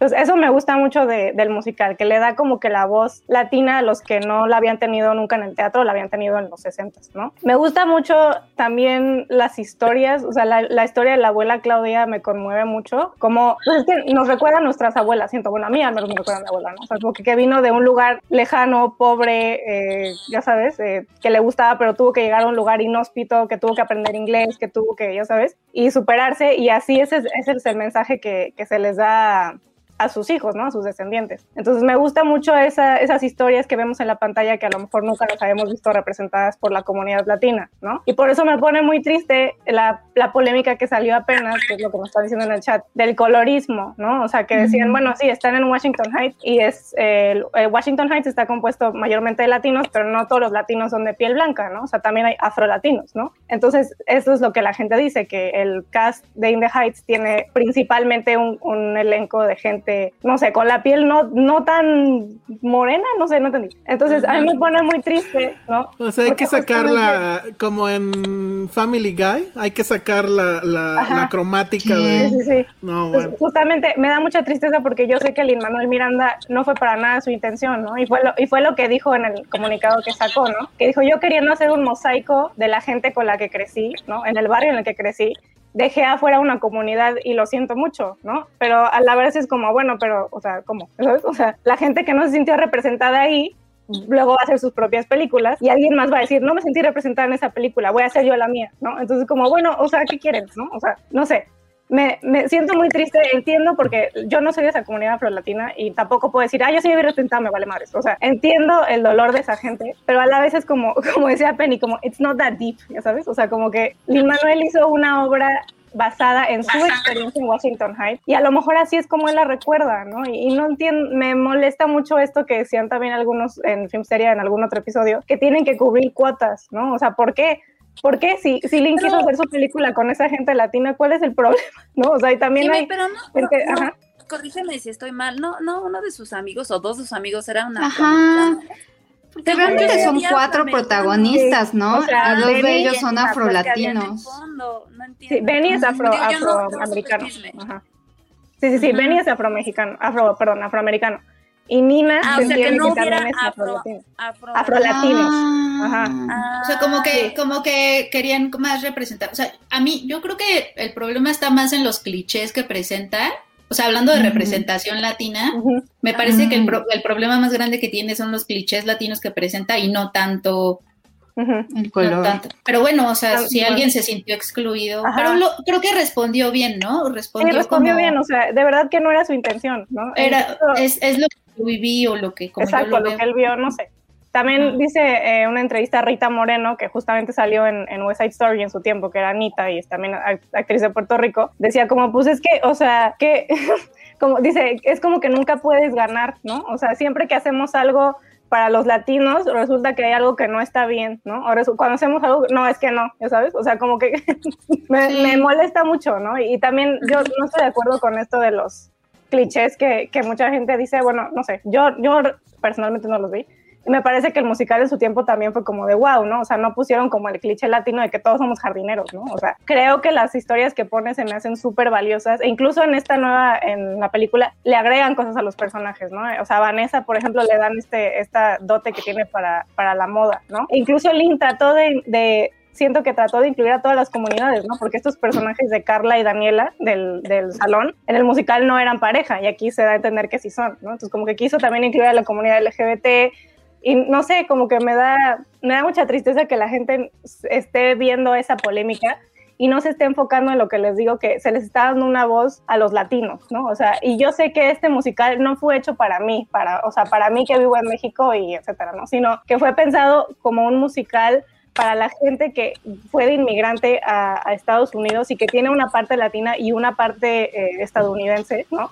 Y es esta mezcla de una nueva cultura que a lo mejor nosotros se nos hace muy cliché, pero yo les aseguro que la gente que vive en Estados Unidos de lo que quie- de lo que puede se agarra, ¿no? O sea, voy a poner mi bandera de México y no me, me vale si, si la gente piensa que se veñera, ¿no? Y yo quiero estar eh, este, conectada con mis raíces, ¿no? Siento que ese es el punto de la, de la película, ¿no? O sea, no es tan así un musical de nosotros aquí en México, ¿no? O sea, es un musical para los inmigrantes y esta nueva cultura que se formó.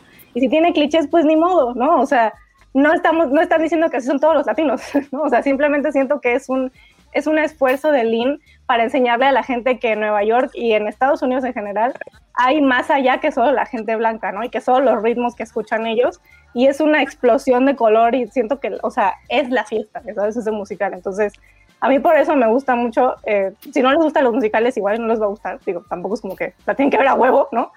Pero a mí no me molesta la duración porque les digo, pues hay películas que duran más como The Irishman o etcétera. Y los yo estoy acostumbrada a ver musicales. No te metas. No, no, yo digo que dura mucho, ¿no? Y yo estoy acostumbrada a ver musicales y sé que muchos duran bastante tiempo, entonces a mí eso no me molesta.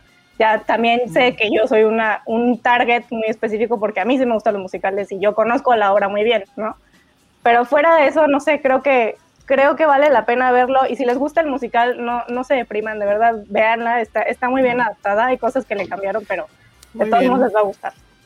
Bueno, entonces nada más no pidan café antes de verla, porque si no, no, no porque está, está bastante larga, amigos.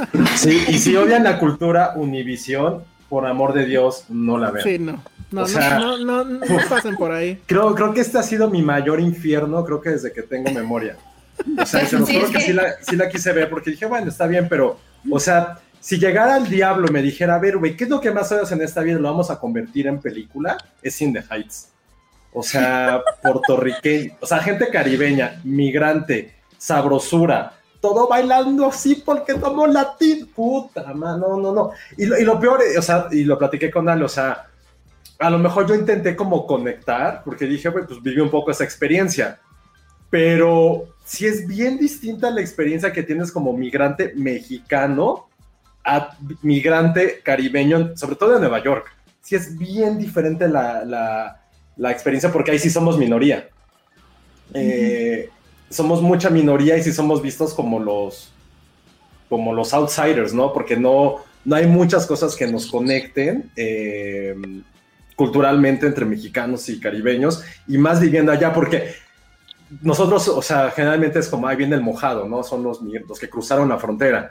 Y en cambio, y eso sí no, no lo, lo, desconozco, me gustaría saberlo, es algo que está mal en mi parte no haberlo investigado, pero la conexión caribeña, sobre todo Puerto es que Puerto Rico es, sí es medio estado, colonia gringa, entonces no hay tanta bronca de, de si eres ilegal o no, pero sí República Dominicana, Cuba, sí están, o sea, cuando se fusiona todo eso, sobre todo así en, la parte norte de Nueva York, que es sí es una locura. Y yo, y no, yo no que creo, o sea, creo que mi, eh, mi choque cultural con este, con Caribe sí tiene que ver con mi infancia de haber vivido eso. Eh, por eso creo que soy afín a otro tipo de culturas latinas que sí me cobijaron más, como, güey, pues eres mexicano, eres chido. Ah, y eres mexicano y nosotros somos caribeños y la guagua y el coc y el coquino, no me acuerdo cómo se le llama la rana de, de Puerto Rico, que es como el, su símbolo, y era como, ¿tú qué, frijolero? Era como, güey, pues todos somos iguales, güey, pero no, se había un poco de discriminación hacia el mexa por parte caribeña. ¿Comprabas lotería, Josué?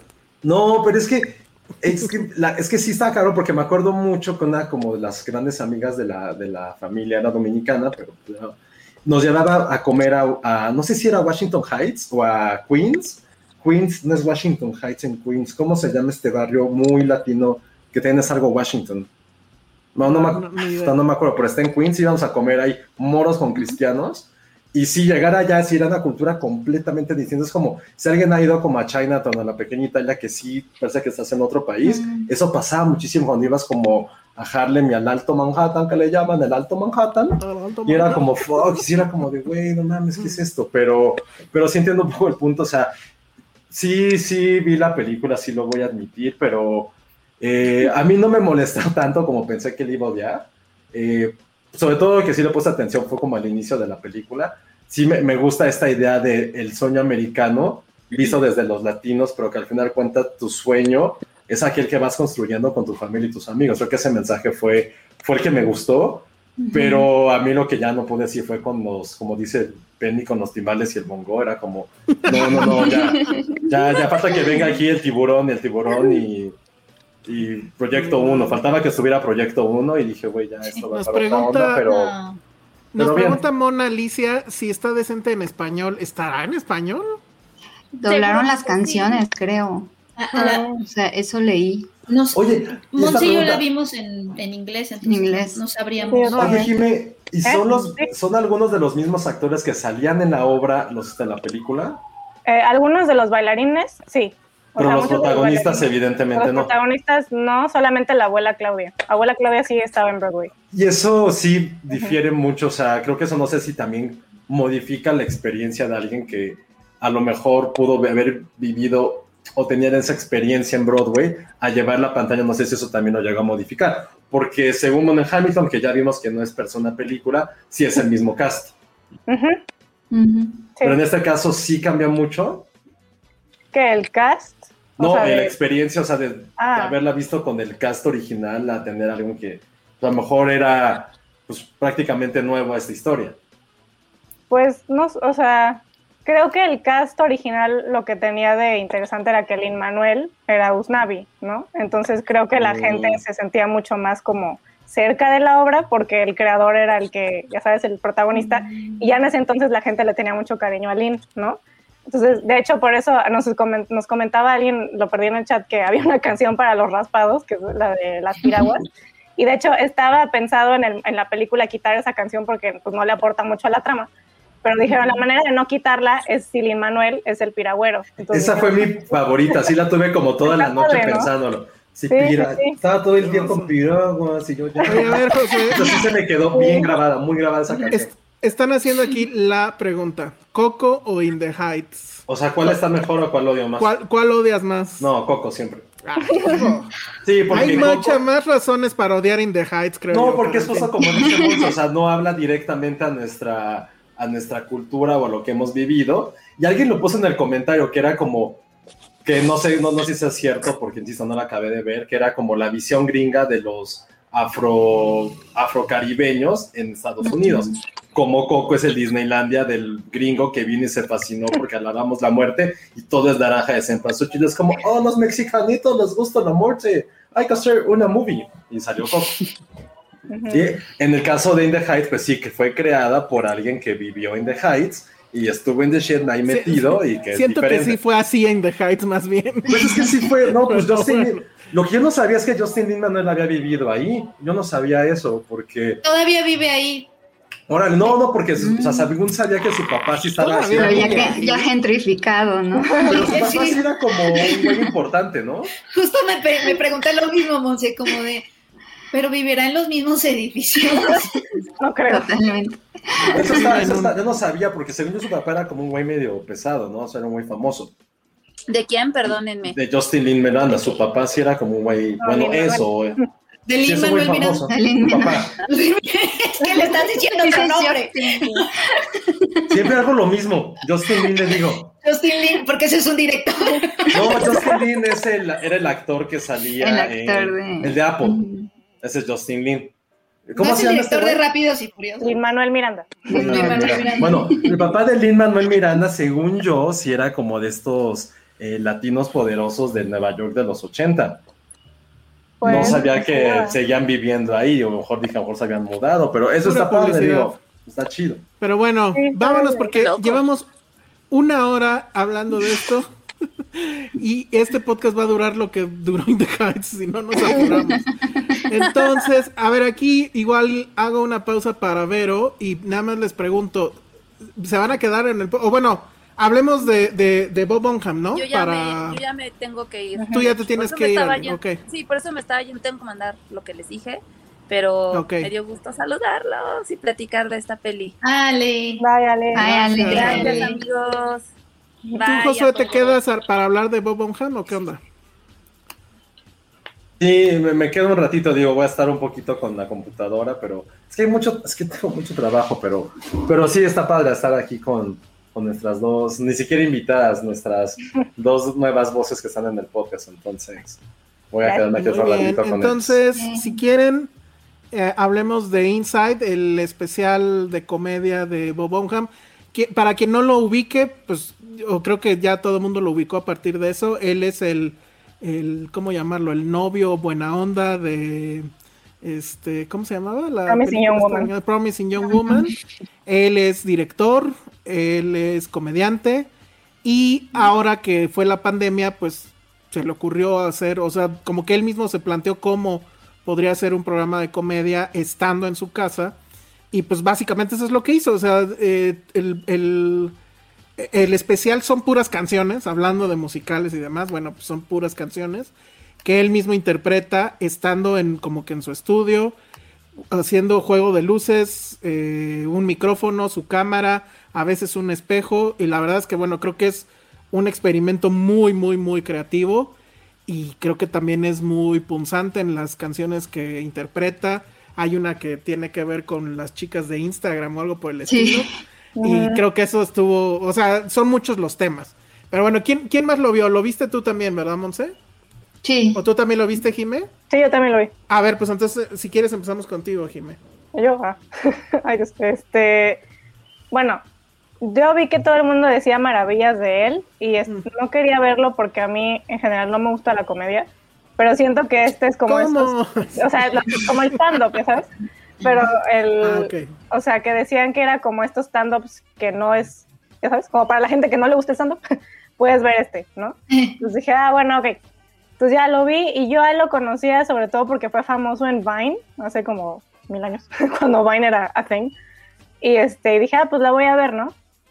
La verdad es que no, siento que no me aportó mucho, o sea, todo el mundo decía como, no, es que velo y te va a llevar a lugares oscuros, y pues llegué a la hora y dije, ¿y el lugar oscuro? ¿sabes? Y como que nunca, nunca llegó. Entonces, este, se me hacen interesantes algunas canciones, eh, sobre todo el sentido del humor que tiene él está un poco raro. La del sexting se me hizo muy chistosa y también este, la de... La al principio que dice que va, que él como que reconoce el privilegio que tiene como hombre blanco, ¿no?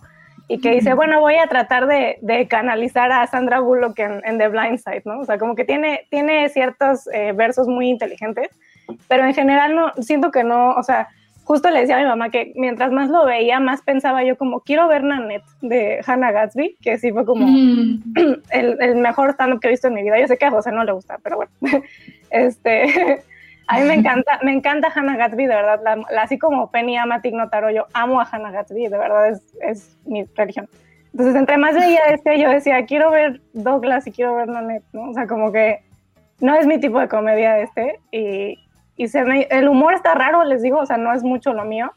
Y se me hizo que este hombre está súper sobrevalorado. O sea, al menos de este, de este especial, que vi los comentarios de wow, lo que me va a salvar de la pandemia y este trabajo, es que también yo estoy harta de las cosas de la pandemia, ¿sabes? O sea, y aunque realmente no habla de eso, es como este, esta pieza de arte hecha en la pandemia, es como, o sea, no quiero saber nada de esta época hasta dentro de 20 años, ¿sabes? O sea, entonces, no sé, digo, sí es una gran, una gran hazaña haber hecho todo eso solo porque hace cosas muy padres, o sea, las proyecciones, la luz, el trabajo, siento que de o sea, de producción está muy padre para haberlo hecho él solito. El, el, bueno, sí. Pero, ajá, pero en general como que no, no es mi tipo de contenido, ya sabes, y él en sí me cae medio mal. No, todo mal. A ver. No me cae mal, solo me harta. Tú, Monse, tú también lo viste, ¿no? Sí, em, pues me gustó, pero tampoco me fascinó. Em, creo que, o sea, lo que me costó trabajo, y coincido con Jime, eh, de pronto, sobre todo las partes oscuras, las canciones me gustaron mucho y me hubiera gustado como tenerlas por separado en segmentos, ¿no? Y no en una película tan larga, porque también como que después me costaba, me cansaba, ¿no? O sea, como que me costaba, incluso tiene un intermedio, ¿no? Y o sea, porque, porque de pronto puede ser muy, muy pesado. Pero lo que me pasó es que de pronto en sus partes muy depresivas, porque tiene unas partes muy depresivas que dice casi, casi que se quiere suicidar, literal lo dice, ¿no?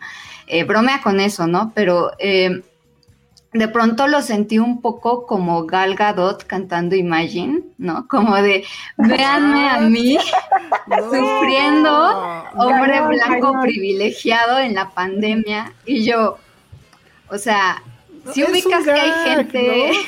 No, sé, yo sé, por eso, y precisamente creo que lo rescata y por eso no hablo mal de, o sea, digo que sí me gustó, porque él mismo hace esta autocrítica, ¿no? Él mismo dice, hey, soy un hombre blanco privilegiado, ¿no? Este, hablando de la pandemia, ¿no? Entonces dije, pues sí, o sea, qué bueno que lo reconozca y se, y se autocritique, ¿no? Y diga, y voy a solucionar las cosas como las hace un hombre blanco privilegiado, que es haciéndose él el centro de atención, ¿no? Y hablando de sí mismo, ¿no? Entonces, eso estuvo bastante bien, ¿no? Pero sí de pronto se me hacía muy pesado esta parte como muy depresiva de él, ¿no? Como ciertas canciones que se supone que debían ser tristes, porque yo decía, dude, obviamente no vives en este cuarto, ¿no? O sea, obviamente ya, ya hiciste 8th grade, ya hiciste Promising Young Woman. En YouTube, bueno, o sea, lo que debe estar ganando en YouTube y me vas a decir que vives en este cuartito y estás sufriendo. Por eso lo comparaba con Gal Gadot, ¿no? Y estos artistas en la pandemia mostrando su refrigerador. Y... Oye, pero si Lin Manuel Miranda sigue viviendo en In the Heights, ¿él por qué no va a vivir en su cuartito? pero en qué depa, ¿no? O sea, sí. me pareció como Ellen DeGeneres llorando por la pandemia porque no ha salido, ¿no? Y yo así de... Tú, o sea, hay, hay gente o sea, que, yo sé, yo no sé. entendieron pero- el chiste. o sea. No, pero sí me dio risa. O sea, a mí, a diferencia de Jiménez, sí es mi sentido del humor. A mí sí me dio muchísima risa todo lo de la- eh, llamar por FaceTime a tu mamá, ¿no? Y que Eso está muy bueno. Ese, ese fue mi favorito. O sea, a mí me El, el muchísima de risa. él reaccionando ante un video donde él está reaccionando. Ay, ese es buenísimo, Eso me es parece como- que hay ahí Sí, brillante. totalmente. el de la Pero- chica de Instagram, que creo que es el mejor. Es el mejor también. Sí, o sea, lo que está padre es que mete temas, este, como innovadores, ¿no? O sea, es como, como que, o sea, me gusta que, pues, no hay tal vez canciones o parodias de esos temas, ¿no? Como el sexting, como estas reacciones, ¿no? O el internet, ¿no? Y este poder que tiene. Solamente esas partes eran las que me causaban cierto conflicto, ¿no? O sea, sí que decía, eh, creo que creo que estos cinco minutos quiere que yo sienta empatía por él, ¿no? Y no me está surgiendo, ¿no? O sea, como que... Que bueno, es el personaje, ¿no? Además, o sea, es Sí, un sí. personaje al fin y al cabo. Josué, tú lo viste, ¿no? De hecho, tú nos propusiste que, que habláramos de él. ¿Tú qué opinas de esto? Nada más tarea. antes, si quieres nada más antes de, de- de que nos platiques de eso, eh, sí quiero mencionar esto que nos manda Patricia M. Ruiz. Dice que bueno ver a Monsi Jimena el miércoles dentro del elenco estelar de Filmsteria. Los gozos siempre y son parte esencial de nuestra selección fílmica. Gracias por todo lo que nos dan cada semana. Muy bonito. Gracias, Patricia. Gracias, Mar. Muchas gracias. ¿Y qué onda, Josué? ¿A ti sí te gustó, no te gustó, lo odiaste? No, eh, tuve sentimientos muy encontrados. O sea, primero eh, me costó mucho trabajo verlo, no tanto por, por las canciones o los temas, pero porque sí, creo que como dijo Jiménez, sí es demasiado largo, porque a fin de cuentas, si estás viendo solamente a una persona en la pantalla casi dos horas cantando canciones y lo ves de una forma muy burda. Ahora sí, en efecto, sí, este, qué bueno que dijeron, sí, no soporto eso de Gatsby, ¿cómo se llama la chica esta de. Ah, no, no pude, no pude, sentí que me estaba, no, no pude. Y con Bob Burham, por ejemplo, este, lo que yo sí intenté hacer mucho, y creo que eso a lo mejor fue lo que me ayudó a medio disfrutar, o tampoco es que haya dicho wow, es como separar justo a este director que, insisto, creo que es, mucha gente lo sabe, creo que ha dirigido y escrito una de las mejores, o mis películas favoritas de los últimos cinco años, que es Eighth Grade, y que lo hizo a los 27 años, es como, fuck, este güey es un genio, ¿no? Eh, ya como que dejando eso atrás, quise ver como justo este musical o programa por los comentarios que también tiene razón eso aquí me quiera me salvó de la pandemia bla bla bla bla bla. O sea tenía demasiados adjetivos que dije güey realmente va, va con eso lo vi y sí fue como de uff encontré como no supe quién iba dirigido sabes porque a lo mejor yo hubiera pensado que alguien mucho más joven como Jimena lo iba a disfrutar más. En- pensé que alguien como yo dije eh, hubo cosas con las que me pude relacionar eh, como cosas de soledad en esta época, lo de hablar con tu mamá por FaceTime, que es como, se me hizo una genialidad. Hay muchas cosas y sin embargo, justo como en esta parte depresiva, no, no es que lo haya sentido tan forzado, pero sí lo sentí que era como justo como el checklist de todos los temas que han surgido y cómo lo voy a abordar. Creo que se me faltó esa naturalidad con lo cual había interpretado los demás temas.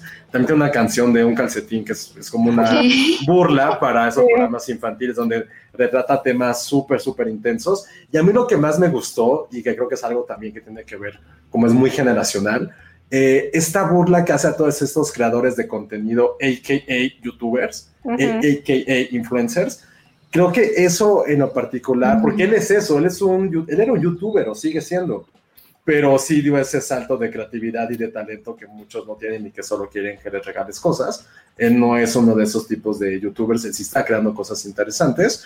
¿Y cómo se mofa de eso? ¿Cómo se, se está mofando de que aún en esta época en la cual estamos prácticamente aislados, la única interacción, la única relevancia que tenemos frente al mundo es por lo que la gente nos está comentando en redes sociales. Parece que nuestra única vida y lo que estamos viviendo, y como había un capítulo de Black Mirror que hablaba de eso, no me acuerdo cómo, el de esta Bryce Dallas Howard, que parece que la única forma en que podemos validarnos es por lo que otras personas que a lo mejor nunca conocemos y que solo nos ven en una pantalla de 10 por 8 centímetros, es lo que tenemos como validez. Y eso creo que para mí, ese tema en particular, más allá de los clichés justo de la depresión, bueno, no quiero decirle cliché, pues, pero esos temas ya tan de cliché que se han visto durante la, la pandemia, que ya se pueden abordar en cualquier, en cualquier lugar, eh, es esa mofa de la necesidad que hemos adquirido de, por favor, véanme, por favor, quiéranme, aunque yo no te conozca. Eso para mí, eh, y también yo ya estoy bastante harto de todo los productos pandémicos y, ay, lo grabaron en su casa, ay, la voz hicieron aquí el doblaje, pero sí creo que, que me gusta esa comparación que hicieron con lo de Gal Gadot, porque ese también es un producto de pandemia, nos gustó no, fue algo que surgió, ya el análisis sociocultural lo haremos en su momento, pero creo que en particular este, este especial no es el que nos salvó de la pandemia, ni ese, ese, título ya olvidémoslo, creo que es algo súper barato, pero sí creo que es uno de los productos que en su momento, no ahorita, en algún tiempo, sí vamos a analizar como un reflejo de lo que muchas generaciones, porque creo que eso habla de diferentes tipos de, de persona, sí vivimos durante estos casi 18, 24, 36 meses que va a durar este encierro, que ha durado un poco este encierro, pero sobre todo la forma en que hemos cambiado nuestros hábitos de consumo, de necesidad a precio y cómo estamos reinterpretando la creatividad cuando no podía salir. Creo que eso en particular no nos salvó de la pandemia, pero sí va a ser un documento que hable sobre la pandemia. Y es raro porque evidentemente duró muchísimo tiempo en hacer este, este producto. Tal vez hubiera salido seis meses, hace seis meses, cuando estamos con este pico altísimo, le hemos dado otro tipo de significado. Ahorita que ya todo está un poquito, entre comillas, más estable, no, a lo mejor ya no se siente tan cercano, pero eso imagínenselo hace seis meses, si hubiera sido otro tipo de documento, otro tipo de apreciación, pero a mí en lo particular creo que es eso, es como se está burlando de sí mismo, porque él es un youtuber, él es un generador de contenido, y al mismo tiempo se nos pone a pensar de, güey, ¿por qué tenemos, qué está pasando con nosotros como sociedad de querer siempre estar en un centro de atención aunque no tengamos nada? Justo, no sabemos, no creo que sea su departamento, obviamente, pero es esta como doble cara que le damos al mundo, ¿no? De, véanme cómo estoy así increíble, pero literal donde como es donde voy al baño y donde estoy cocinando y donde estoy comiendo. Pero yo doy esta imagen al mundo de vean qué culo estoy haciendo, vean todo lo que está pasando. Y creo que eso, insisto, a mí lo que más me llama la atención es como si le habla a diferentes edades. Y creo que eso es como un gran mérito dentro de algo que solamente se realizó en un espacio tan pequeño. Entonces, entiendo la parte de hubo demasiado hype alrededor, un hype que creo que nos afectó en cierta forma, pero al mismo tiempo creo que encontrar estos como pequeños resquicios de creatividad y de crítica es con lo que yo me quedo 100%. Yo estoy de acuerdo. No sé si tú ya lo viste, Penny. Sí, sí, ya lo vi, ya lo vi. Ah, a ver, entonces coméntame nada más rápido. Hugo Hernández dice que su, eh, su parte favorita fue la de Unpaid Intern, con, el, eh, con él reaccionando a esa canción. Luego dice, la comedia de él es así, desde Saxton is gonna be famous, ese era su garage apartment. Entonces, digo, igual no vive ahí, pero sí es como que un espacio recurrente, ¿no? Dentro de su onda, tal vez. Claro, pero a ver, platícanos, Penny. A mí, yo no, yo no conocía a Bob Burnham antes de este especial. Eh, yo creo, igual, solo lo, ubicaba por haber sido el director de Eighth Grade, que es una película que también a mí me gustó muchísimo. Y luego, eh, luego lo vi en Promising Young Woman, ¿no? Dije, ah, pues también, también actúa bien. Sí sabía que era un comediante y sabía que había empezado más o menos en la adolescencia como youtubero. Eh, tuvo un video este, ya después, ya después del especial me intrigó mucho y entonces empecé a revisar su trabajo pasado. O sea, como que mi lectura fue leerlo de ahorita hacia atrás. Eh, el especial yo lo vi y no sabía que era, no, no lo vi cuando había hype. este, lo vi así como de, ay, de pura chiripa. Entonces realmente no me esperaba nada, no había, no había leído nada de él, este, creo que todavía no llegaba el hype. Entonces, este, lo vi, dije, ah, es el chavo de Promising Young Woman. Lo empecé a ver me empezó a gustar mucho. Eh, obviamente lo primero que te das cuenta con Bob Burnham es que justamente hace stand-up y no. Y ya que estuve, ya que estuve checando las cosas que, porque ya me aventé todos sus especiales, todo, o sea, ¿sabes? Y, y, lo, y lo que él siempre ha hecho en su carrera es es jugar mucho con la forma, ¿no? Y con el audio, y aparte es músico, y es de estas personas que hacen todo, ¿no? que son buenas en todo. Este, es músico y compositor, y, en sus stand-ups. en sus stand-ups canta, pero también eh, pues juega con su propia voz, con los sonidos, con, es decir, su juego con la forma se me hace como muy ingenioso, sí se me hace, pues sí se me hace muy brillante en muchas cosas. Tiene cosas en sus especiales pasados que de verdad sí son, sí me, sí me volaron un poco la cabeza.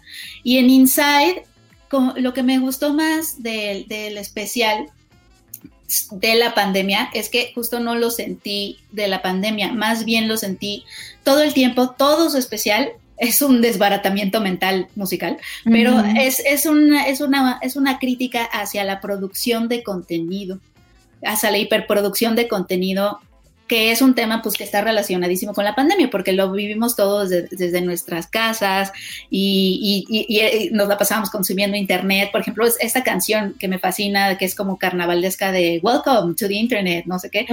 Este, ¿no? Realmente si lo lees así, es especial, es la lectura que yo le di al especial. Todo me parece que critica la, la producción de contenido y él justamente está burlándose de que ahí les va otro contenido, ¿no? O sea, yo también estoy haciendo contenido, entonces creo que, no sé, creo que alguna vez un escritor, me recordó a, una vez que tuve una plática con un escritor y él, él decía que, que cuando empieza a haber demasiada complacencia, él estaba hablando de libros, ¿no? de literatura, pero, pero se me quedó mucho esto, que cuando él, él notaba ya demasiada complacencia narrativa en tanto que lo que quieres es precisamente contar historias y la misma historia y el clic y en este caso, pues los contenidos complacientes que nos, que nos rodean, o sea, incluyéndome a mí, Cine Premier, todos, que queremos llegarle a un público y estamos sacando contenido y contenido y contenido y contenido y no nos callamos y nadie se calla y nadie, y, y, parece que, que ya no le estamos hablando a nadie, es decir, siento que así estamos ahorita, eh, Instagram, Twitter, etcétera.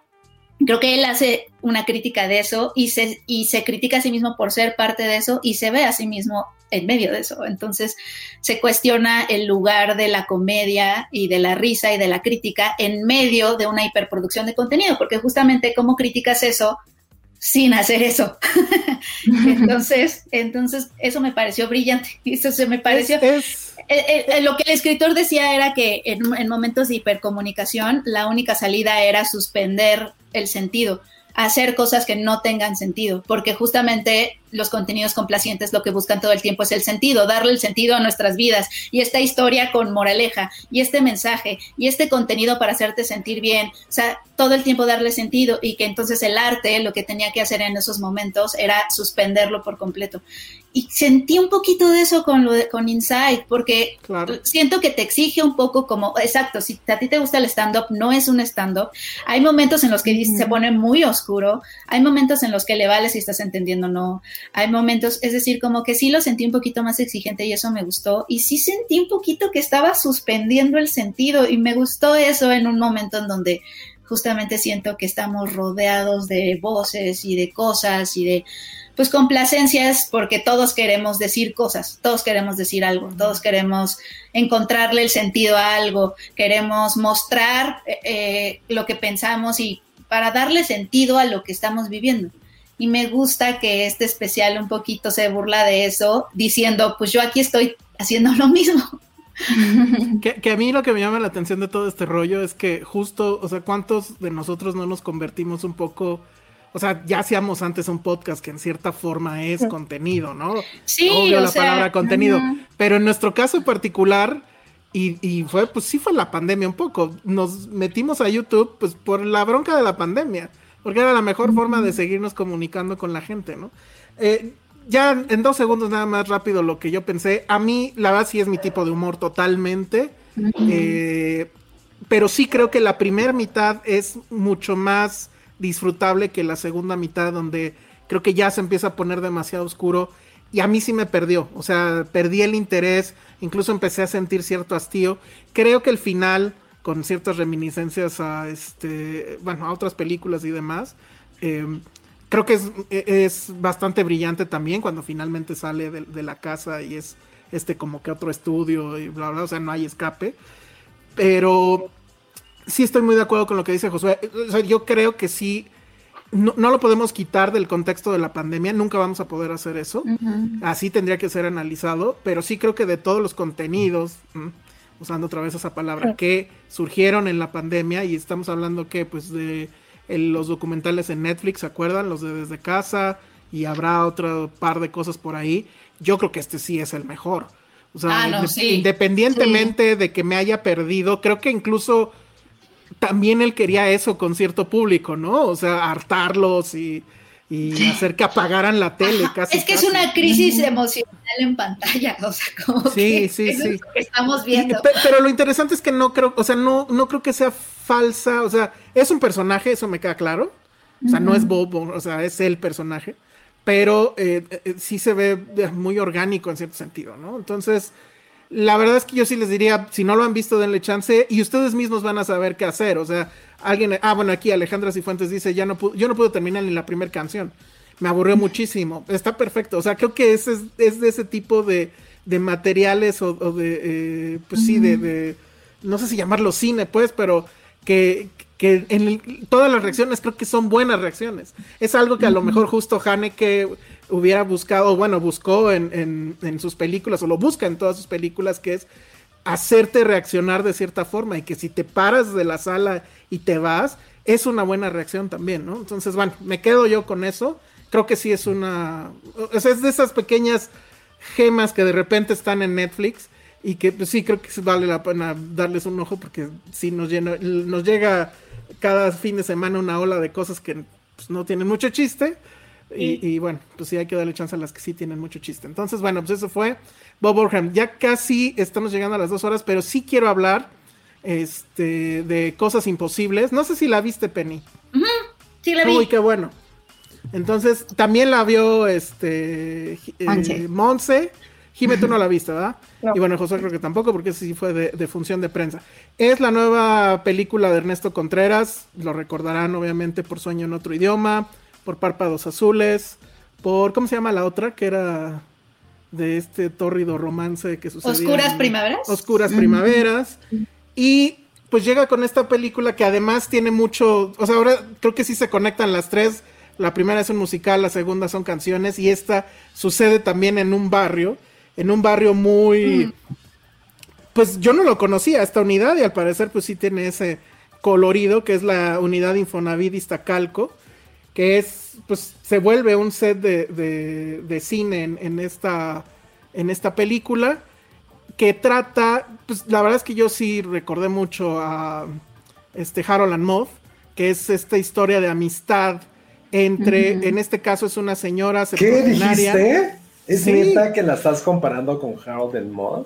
La estoy comparando. O sea, por... en el sentido, por, eh, temáticamente, que es una trama. amistad es una sí. amistad intergeneracional. Ah, bueno, es que sí. Realmente el tema es lo de menos, es la estética, el arte. Ajá. Sí, ah. aquí nada más. No, yo ya estaba así de por qué no la había visto, pero. No, sí, no, no, pero. No, no, es, es por, por, Sí, no, no, no, es por, es por el, el, este, el asunto de la amistad, o sea, habla de una amistad entre un adolescente que vive en esta misma unidad, eh, que él es, pues, es comerciante, de, trabaja ahí en un mercado sobre ruedas, y también es como que está empezando a ser dealer. Y está esta otra señora, que pues es septuagenaria, que la película empieza con ella yendo al supermercado y con su marido, y el marido es un patán de, de primer nivel, o sea, le habla súper mal, la regaña por todo, eh, tipo frustradísimo. Y, dices, bueno, este tipo, o sea, es horrible, lo odias desde el primer momento. Lo odias y, y le admiras que el actor, ahorita les digo quién es, que creo que lo hace increíble, ¿no? Y de inmediato, y bueno, creo que eso no es spoiler, o sería spoiler decir eso, creo que no, ¿verdad? Si viene en el trailer. Este, pues te das cuenta que ese personaje está en la imaginación de ella. Efectivamente, su marido, pero su marido murió hace no sé cuántos años, pero ella lo sigue viendo y ella sigue bajo ese yugo de, eh, pues de violencia, pues, que está solo en su cabeza. Y este adolescente se da cuenta de eso y bueno, empieza a ver ahí una amistad que a lo mejor es un poco el, el, punto flojo de la película porque creo que nunca, o sea, nunca me creo el tema de que este adolescente le habla a esta señora y que tengan estas aventuras, por así decirlo. Pero bueno, pasando eso, creo que la verdad es que estamos ante en, un escenario bien raro porque es una feel good movie mexicana con personajes que podrían ser a lo mejor típicos de cine mexicano, pero que se va por otro lado y, y que quiere, pues sí, quiere complacer al público y quiere complacer con una historia bonita en la cual le decía a, ah, le decía justo a Charlie del Río, mi problema con esta película es que me gustó, pero no sé por qué me gustó. O sea, usualmente yo soy creo que más cínico al respecto, pero la verdad es que la película me ganó. Las actuaciones me ganaron, ella es Nora Velázquez, que luego ya me enteré, yo sé si dije, esta señora no la he visto, pues creo que tiene un gag este, de televisión, ¿no? De, de una señora que va siempre al, con el cura, ¿cómo se llama ese personaje? Doña algo, ¿no? ¿Es Chabelita? No. Ándale, sí, creo que es así es como se, se conoce. Sale en San Pancho. Ah, también sale, a veces así, nunca la vi. Y sale Benny Emanuel, que lo acabamos de ver en la de Chicuarotes, y de hecho, pues sí es un gran actor, y aquí Súper actor. Es, lo, lo, vuelve a hacer muy bien, y el, y, el, y el marido, que pues es una presencia fantasmagórica pero constante, pues es Salvador Garcini, que tengo entendido que también es este actor de novelas. Entonces, la verdad es que a mí me gustó mucho me, me, gusta esta idea de que Ernesto Contreras quiera hacer una feel good movie en México, filmada en la ciudad, pero no en eh, la Condesa, Polanco, la Roma, sino pues se va a esta unidad habitacional, pero creo que tampoco es en un asunto así de, ay, vámonos al barrio, sino que es una unidad habitacional y, y ya. Me gusta cómo retrata la ciudad, creo que eso es lo que más me gustó de la película. Eh, todos esos espacios que hay en esta unidad, la iglesia, el metro como una presencia omnipresente pero constante, este, esta escena en el metro donde ella tiene este delirio de una canción y que me parece que está increíble, las fiestas clandestinas en algún otro barrio. Eh, y bueno, a mí la verdad es que cuando fue la función de prensa acababa de pasar lo del metro, entonces sí me dio un poco un shock de, de dolor y de nostalgia, porque sí, el metro es una parte tan esencial de esta ciudad y que ahora se vuelva esta cosa tan peligrosa, eh, bueno, no sé, eh, creo que es terrible, ¿no? Pero bueno, entonces, eh, Monse, tú también la viste, entonces no sé si quieres comentar. Sí, también fui de parte de Girls at Films y tuvimos la oportunidad de entrevistar a Fanny Soto, que es la guionista, que estuvo padre porque todas las películas de Ernesto Contreras son usualmente el guion por parte de su hermano, ¿no? Y esta es la primera vez que eh, hizo el guion con otra persona, ¿no? Es, fue porque Fanny entró a un concurso de, guionismo y él le llamó la atención y lo basó en la propia historia de su mamá, ¿no? Nos contaba que, este, que su mamá también estuvo en una relación con un hombre abusivo, ¿no?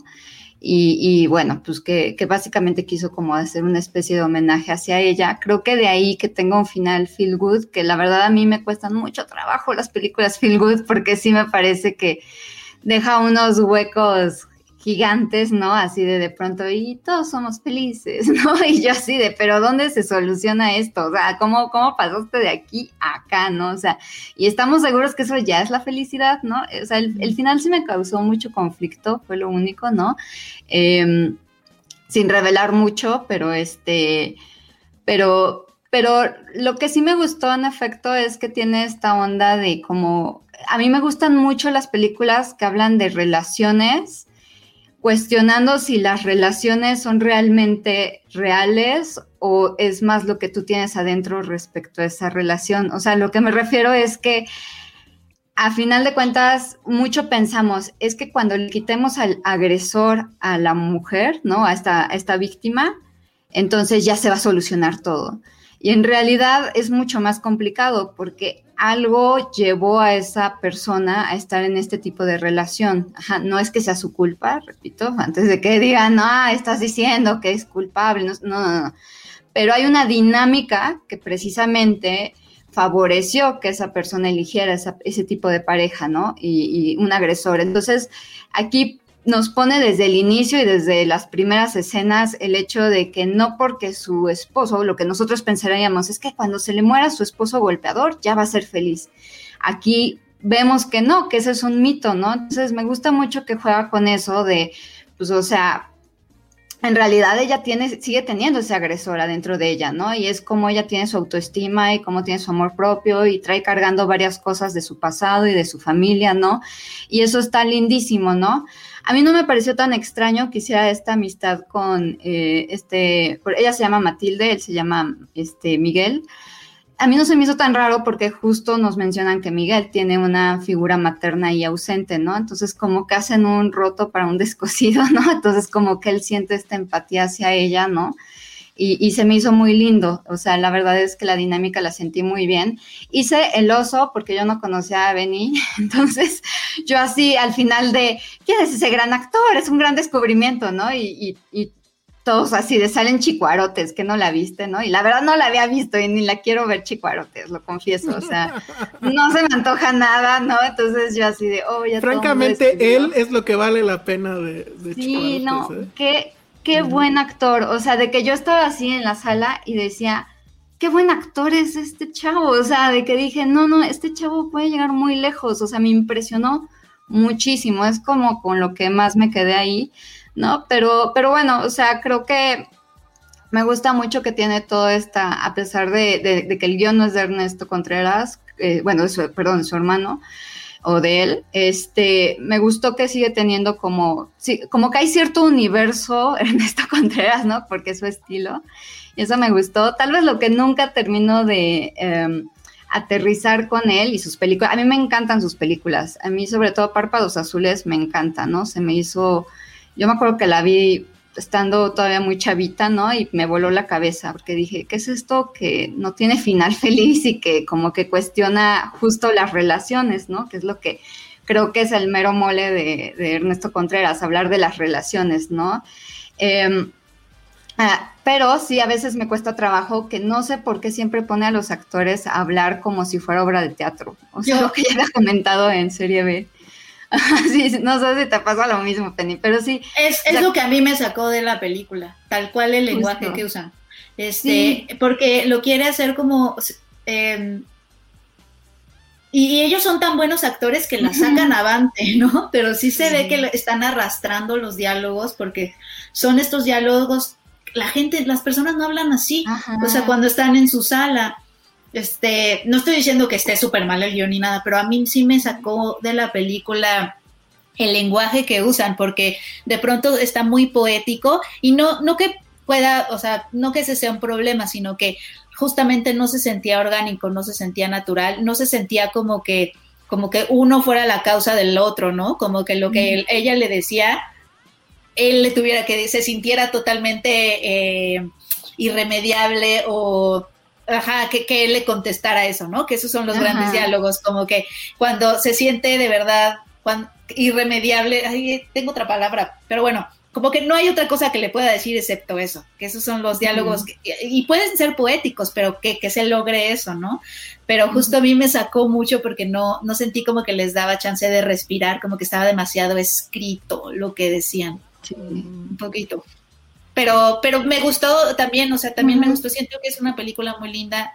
También me llamó mucho la idea, o sea, también me gustó mucho que estuviera presente en la unidad, o sea, porque les digo que yo vengo de una unidad y las veo bien poquito o cuando las veo representadas son justamente en estas películas de, ¿no? Que todo es súper triste y deprimente y, y, precario, ¿no? Que eso no quiere decir que no sea verdad, pero verla, ver, ver a, la figura de la unidad habitacional en una película que justamente quiere, eh, es una feel good movie, sí, también me, me gustó harto eso. Ellos dos yo creo que lo hacen súper bien. Eh, el, elemento de, del, esposo que está representando es la figura del dictador interno, ¿no? De, que, ella es pues en su pasado violento con esta persona, pero me gusta que también puede ser cualquier otra cosa que, justamente llevemos dentro y que, que, sea como nuestro, el que nos da mandatos todo el tiempo y que la historia sea como un poquito de liberación. Pero creo que mi principal problema fue un poquito el final también, me pasa un poco como uh sobre todo antes de que suceda el gran final bonito, hay como una explicación ahí que te explican en diálogo, pero también en flashbacks, y entonces se siente un poco repetitivo, porque eso pasa también en la película. No, no, no dejan que, no dejan nada a la imaginación, o sea, como que también tú, tú lo dicen en diálogos, pero también te lo muestran para que no te quede duda. Y siento que les, le faltaba un poco, al guion le falta respirar, siento, un poco. Eh, que, que, que sí respire, ¿no? Que no esté como tan escrito y tan, te vamos a mostrar exactamente todo lo que pasó y, y además te lo vamos a explicar y eso creo que le, me, me, sacaba de la película. El final también, por eso lo sentí como de, ay, bueno, está bien, sí. tenía que acabar aquí, entonces pues sí es un gran bueno, salto. Y, ¿no? además, o sea, eh, bueno, será spoiler sí. si decimos en qué estado acaba. No acaba en la ciudad, pues. Ajá. No cabe si en saben, la ciudad. Ajá. Pero si saben de dónde es Ernesto, pues eh, ya ahí sacan claro. la idea. En, uh, para los que nos ven en YouTube, ahorita está la imagen ahí de la unidad. Este, que pues ese color, ¿qué color es? Entre rosa y Ajá. lila. Lila, o, lila. lila.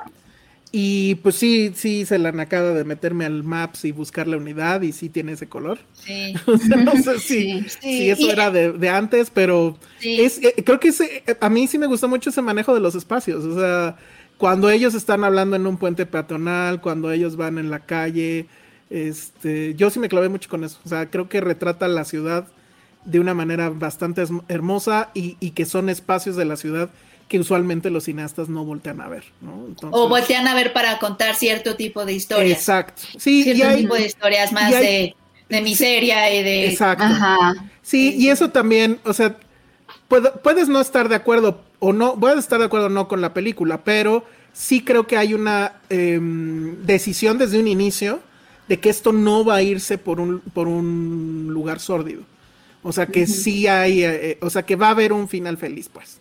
Y creo que, lo, creo, o sea, yo siento que pues, a lo mejor es un poco, eh, no sé, igual no te convence tanto, pero sí me quedé con el sentimiento de, ay, pues es una historia bonita. Muy improbable, ¿no? Pero, sí. pero, pues está bonita, ¿no? Entonces, este, pues sí, a mí sí me gustó. Yo sí creo que Sueño en otro idioma es su película más lograda. Uh -huh. A mí Párpados Azules me, me, sacó completamente y me enojó mucho con el cameo de Ayala Blanco. Eso sí sentí que era como de... No sé. O sea, como, como bueno, es si... que yo también lo vi cuando todavía no veía mucho cine, ¿no? Pero fue la primera película mexicana que dije, ¿qué es esto? No, no, no es como Amores Perros y es como claro. una relación atípica de amor, uh -huh. totalmente atípica. Bueno, pues ahí está, se estrena pues ya desde hoy.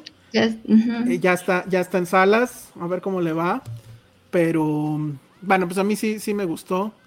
Uh -huh. y, y, bueno, pues ahí está para, para quien la quiera ver. Y, y nada más me gustaría uh -huh. Agregar de lo que decía Penny, que creo que logra muy bien este sentido de comunidad, de justamente esa unidad, ¿no? Porque, sí. por ejemplo, desde el inicio nos dicen que ella es, este, sufría este abuso por parte de su esposo y como todos ya lo ubican por eso, ¿no? O sea, como que todo, todo el vecindario lo sabía, pero no hacía nada. Al mismo tiempo lo ubican así por eso. Lo sabes ¿no? perfecto. Y es que eso sí pasa en la unidad. Por eso a mí tampoco se me hizo tan raro que ellos entablaran amistad, porque uh -huh. empieza, eh, cuando vives en una unidad habitacional, sí. Yo me acuerdo una vez yo entré con un señor que tenía gatos. Yo tenía 12 años y acabé comiendo con el señor. Vivía en el, a tres edificios de mi casa. Fue porque por, digo, eh, estuvo muy peligroso que me haya metido a, a, un sí, a, un departamento del señor que tenía un gato bonito, pero al final me dio pastel y no sé, o sea, esas cosas sí pasan. O por ejemplo, mi mamá es súper amiga de, y yo también, de una señora que siempre se asomaba a la, a la ventana cuando pasábamos uh -huh. y, y, y de pronto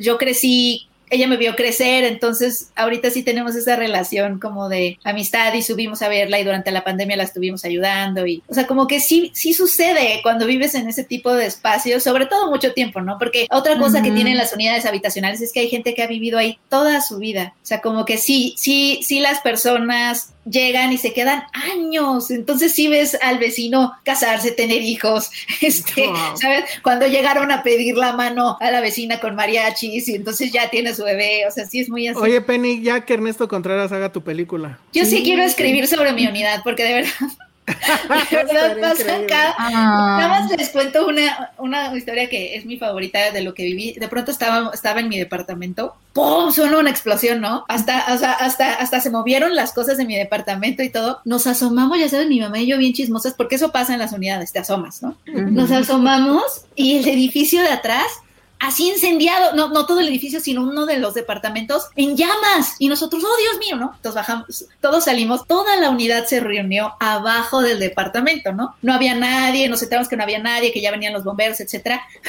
Pero fue todo un fin de semana en donde todos reunidos ahí se armaron las cervezas, la gente salió a vender sus cosas. Era, el mundial de fútbol, entonces salieron los niños con sus, con sus álbumes Panini y entonces estaban, estábamos todos intercambiando este, tarjetas y arriba de nosotros el incendio. Pues es una cosa muy rara, las- porque estábamos ahí esperando que, o sea, en el chisme, en el chisme, vas al chisme. Entonces, y se arma ahí, o sea, y es el punto de reunión, ahí te encuentras a tus primos, mis- los vecinos, etcétera, platicando. Oye, ahí vivía la, se me hace que ahí vivía la, la, se decía que ahí vivía la amante de Carlos Marín, el periodista. y todos así, de, y yo un día la vi, ¿a poco? No sé qué, entonces, no, no, o sea. ¿Tú no la viste, Penny? Nunca.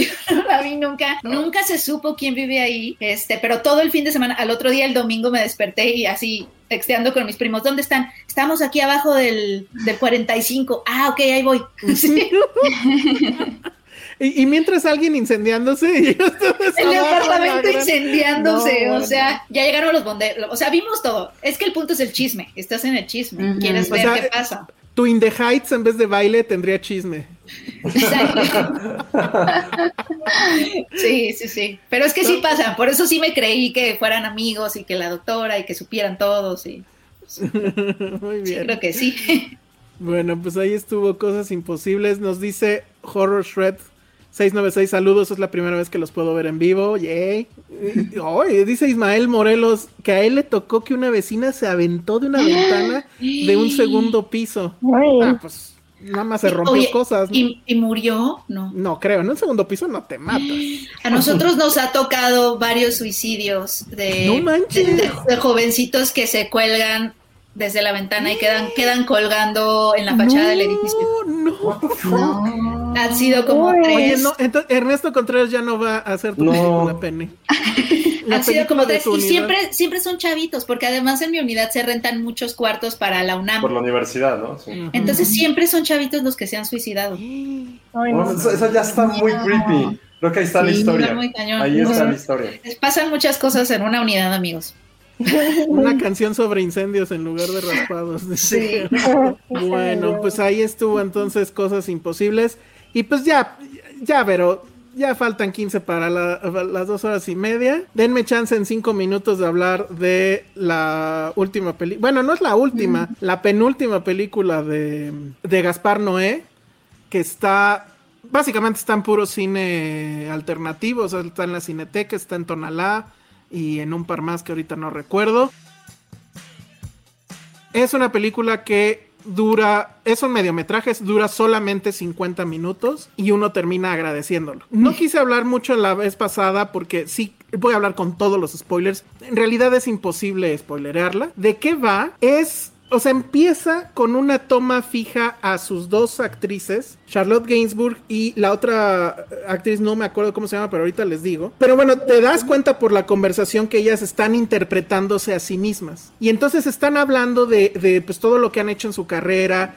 Y una de ellas es una actriz este muy, bueno, ya veterana, y ella habla de cómo eh, algunos, o sea, todo lo que ha hecho en sus películas y cómo algunos directores, pues sí ha sido como que complicado seguirlos, ¿no? O sea, o, o cumplir sus órdenes. Recuerda a ella que tuvo una escena donde tuvo que hacer un desnudo y había 40 tipos alrededor, más los de los técnicos, etcétera, pero ella dice, pero bueno, este, el fin justifica los medios porque esa película estuvo increíble y bla, bla, bla, bla, bla. Entonces, ok.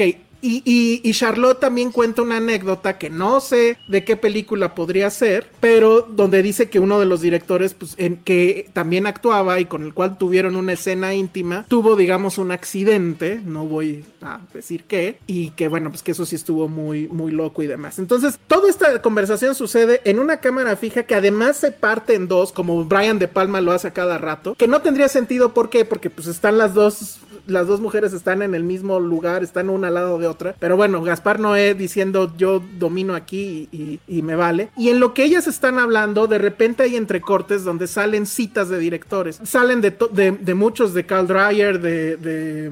Ah, no me acuerdo ahorita, pero hay una que sí se me quedó mucho, que es este de, de Fassbinder, que él decía que cuando la tensión en el set era mucha, él se volvía un dictador. Y entonces cuando sale esa, creo que sí es cuando sale esa, esa epígrafe, la cámara se abre y entonces ves que ellas están esperando entrar a vestidor para esta película que es una cosa medieval de brujas posmodernas vestidas con, que es lo que vemos en la imagen para los que nos siguen en YouTube, con vestidos modernos, pero que las van a quemar porque son brujas, y abajo está toda una multitud iracunda que las quiere quemar. De eso va la escena, pero la pantalla otra vez se vuelve a dividir y ahora sí se separan. Ves a Charlotte Gainsbourg que está tratando de llegar al vestidor, pero se le acerca primero un fan y luego otro joven que está ahí en, la producción y que le dice que por favor la invita a su ópera prima, que es una gran película que la va a romper en los festivales. Luego está eh, otro cuate que es periodista de la revista de cine, que la quiere entrevistar, que le está diciendo que por favor le dé chance después de la escena o antes. Suena su teléfono, que su hijo ya le pasó no sé qué. Luego la directora, te das cuenta que la otra mujer con la que estaba hablando es la directora y, ves al, este, al productor que se está quejando, el, fotógrafo, que la directora es una tirana, que no le permite hacer nada, y el otro le dice, sí, voy a poner a alguien a que la filme para que tengamos un pretexto para correrla, y vemos la cámara que la está siguiendo a la directora. En resumen, es un caos, pero es un gran, gran caos. Es, para mí, es la noche americana, pero en la versión de Gaspar Noé. Y la cosa que termina y pues sí lo tengo que contar porque es completamente caótico, es imposible seguir las conversaciones. Además está hablada en inglés y en francés, entonces bueno, yo no sé francés, entonces tengo que leer, pero entonces ya no vi y ya no vi qué está pasando en el otro cuadro. Pero bueno, es el juego de Gaspar Noé. Al final, Charlotte sí la ponen en esta como pues no sé, un palo donde supuestamente la van a quemar. Y atrás es estas pantallas de LED de puntitos que como con las que filmaron el Mandalorian y demás, y entonces ahí se ve el gran fuego y demás, y está el director y la, y la directora gritoneándoles a todos, se ve las extras, porque hay este, actrices que son extras, que son supermodelos, quejándose de todo, quejándose del vestuario, y la pantalla falla al final y empieza a lanzar luces estroboscópicas. La película al principio te advierte que si tienes problemas con las luces estroboscópicas, no veas la película y sí, efectivamente son 10 minutos de luces estroboscópicas rojas, azules, que te están torturando los ojos como si estuvieras en naranja mecánica, en, el, en, la parte de Ludovico. Y, además empieza, el, el sonido empieza a hacerse más agudo, más agudo, más agudo, hasta que se vuelve absolutamente insoportable y así se está por los últimos 10 o 15 minutos. Es una tortura absoluta y la amé.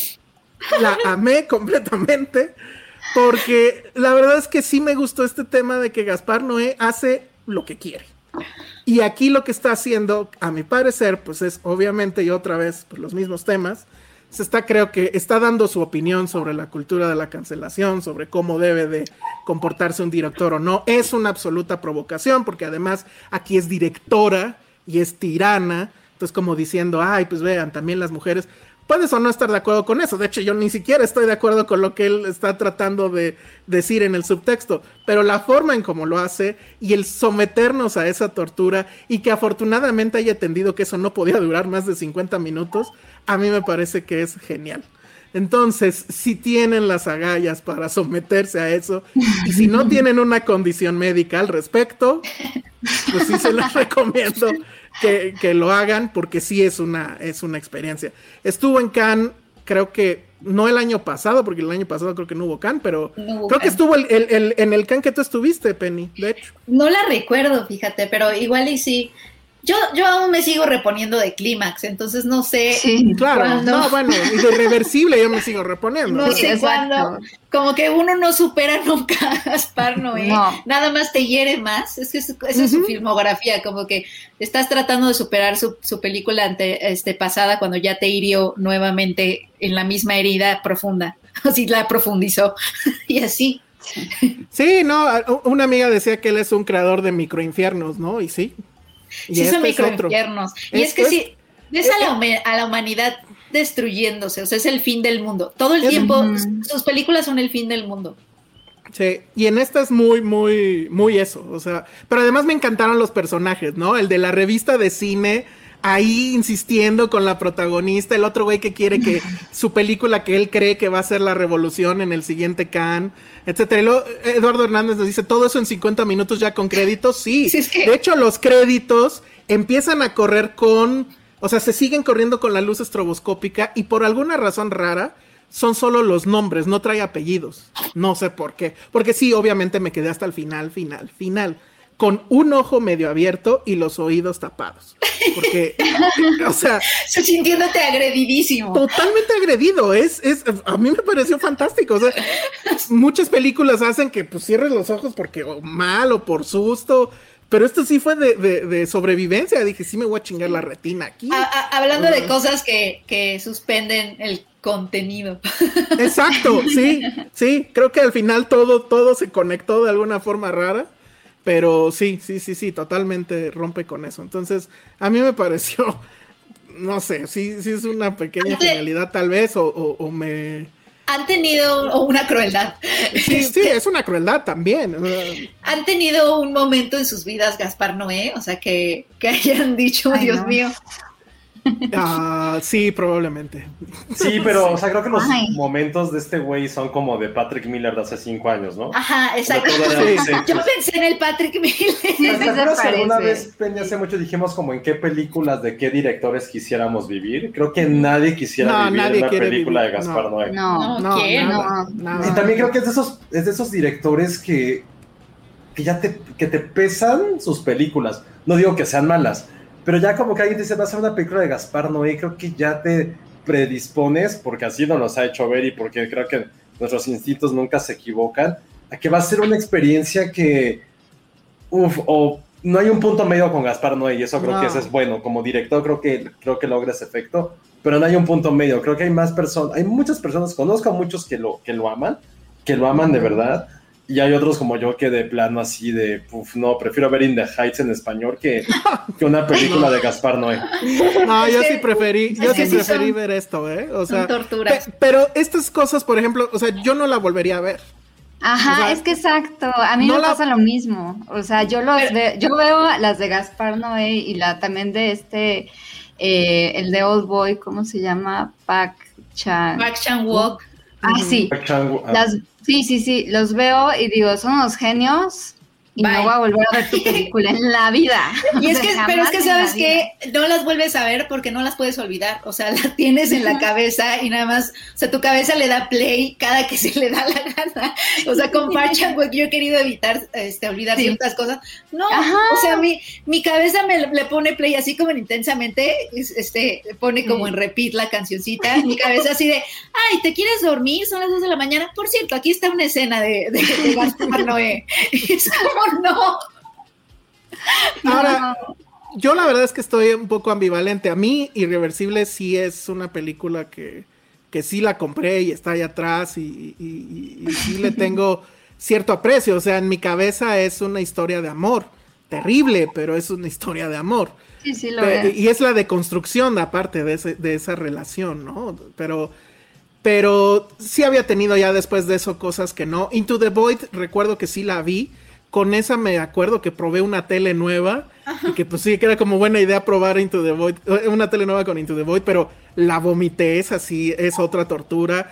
La de Love es otra provocación baratísima, eso de, ay, les va en 3D, ¿no? Y demás, no. Pero creo que Clímax está buena, sobre todo la parte del baile es increíble. Y esta, pues bueno, insisto, creo que por la experiencia. Entonces, no sé, es un descarrile, nunca había visto un descarrile como Clímax, o sea, es una cosa O sea, es un, es un, yo sí creo que es la humanidad, o sea, yo sí creo que está ahí en esa película la humanidad y como, y, y, y, el, la de- y, y el fin del mundo, o sea, sí, o sea, sí, El sí todo eso, o sea, la decadencia humana, o sea, sí, así va a suceder, eso va a pasar. Sí. Vamos a estar bailando y de pronto vamos a estar muertos. Ajá, es muy probable. Bueno, pues casi, casi eso nos pasó, ¿no? Así es ya como si lo ves, así nos pasó en 2019, de repente 2020 y pum.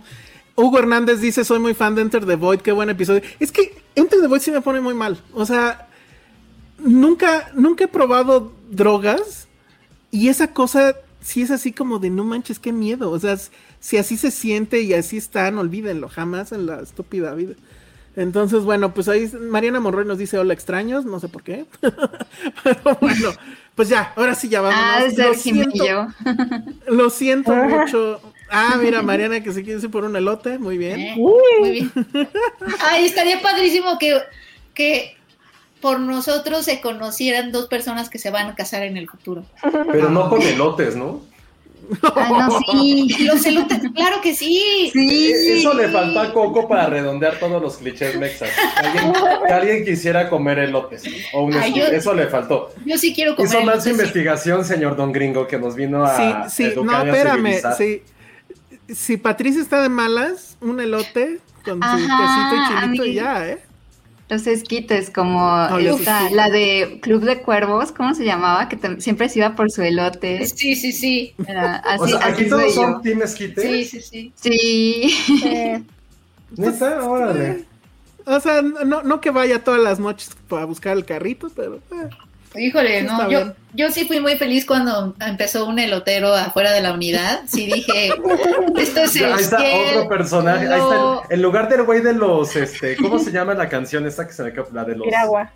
la- de las- los piraguas. de las piraguas está el de los elotes. Más bien el que es famoso en la unidad es el de las gorditas. Creo que ese es el rey. Pero, por ejemplo, ahorita hay todo un problema de que es que mi unidad sí es muy bella, es muy mágica. ahorita, ahorita es- mis, mis vecinos están protestando porque sí les gusta el elote y, y las frutas y las gorditas, pero llegó un tortero y ese no les cae bien. Entonces salieron a protestar y a cerrar Avenida Universidad con pancartas ¡No! para quitar para quitar al de las tortas porque al parecer el de las tortas es, es más de mafia más creo que hay un diputado por ahí no sé. O sea, hay mafia de las tortas además. hay mafia de puestos ambulantes claro y bueno, entonces sí, pero ajá. específicamente de las tortas. yo me sentí muy triste porque porque ya ya ya lo quitaron sí funcionó. Lo quitaron y también quitaron al elotero yo pero va a regresar así ya sabes Daño colateral, Ay, no. Penny, daño colateral. Y yo poniendo en la No. página de Facebook, porque hay una página de Facebook. No, donde bueno. Transmiten en vivo y todo. Yo así de, oigan, vecinos, pero ¿saben si va a regresar el elotero? ¿Cómo que transmiten en vivo sus marchas? es que luego hay vecinos que ven algo, por ejemplo, algo que, por ejemplo, ahora que fue lo de la protesta por los torteros, salieron varios vecinos a hacer transmisiones en vivo, como de estamos aquí y aquí está el tortero y ahí están los vecinos, no sé qué. y estuvieron súper buenas las transmisiones y fue un gran cuando chisme. pase eso, mándanos la liga, Penny, no manches. No, porque no además- eres vecino, no puedes entrar. ahí. Ay, pero quiero ver. en la transmisión salió mi tía así con. y yo tía Betty yo no sabía que mi tía era, era como rebelde sabes se estaba sublevando. Era antitortero. sí sí sí o sea sí es un tema o sea sí Dice Gerardo, tu unidad da para un universo cinematográfico, Penny. yo de verdad siento que sí pero a lo mejor es porque yo vivo ahí y sí la veo como que pasan muchas cosas pero, Pero siento que ha de haber muchísimos chismes así de, ¿ya viste? Ya llegó con otro coche. Otro coche la. Muchísimo. Ay, ay, Está el, está el vecino que, que, que se asomaba cada vez que yo pasaba con mi perro porque decía que mi perro le hacía vandalismo.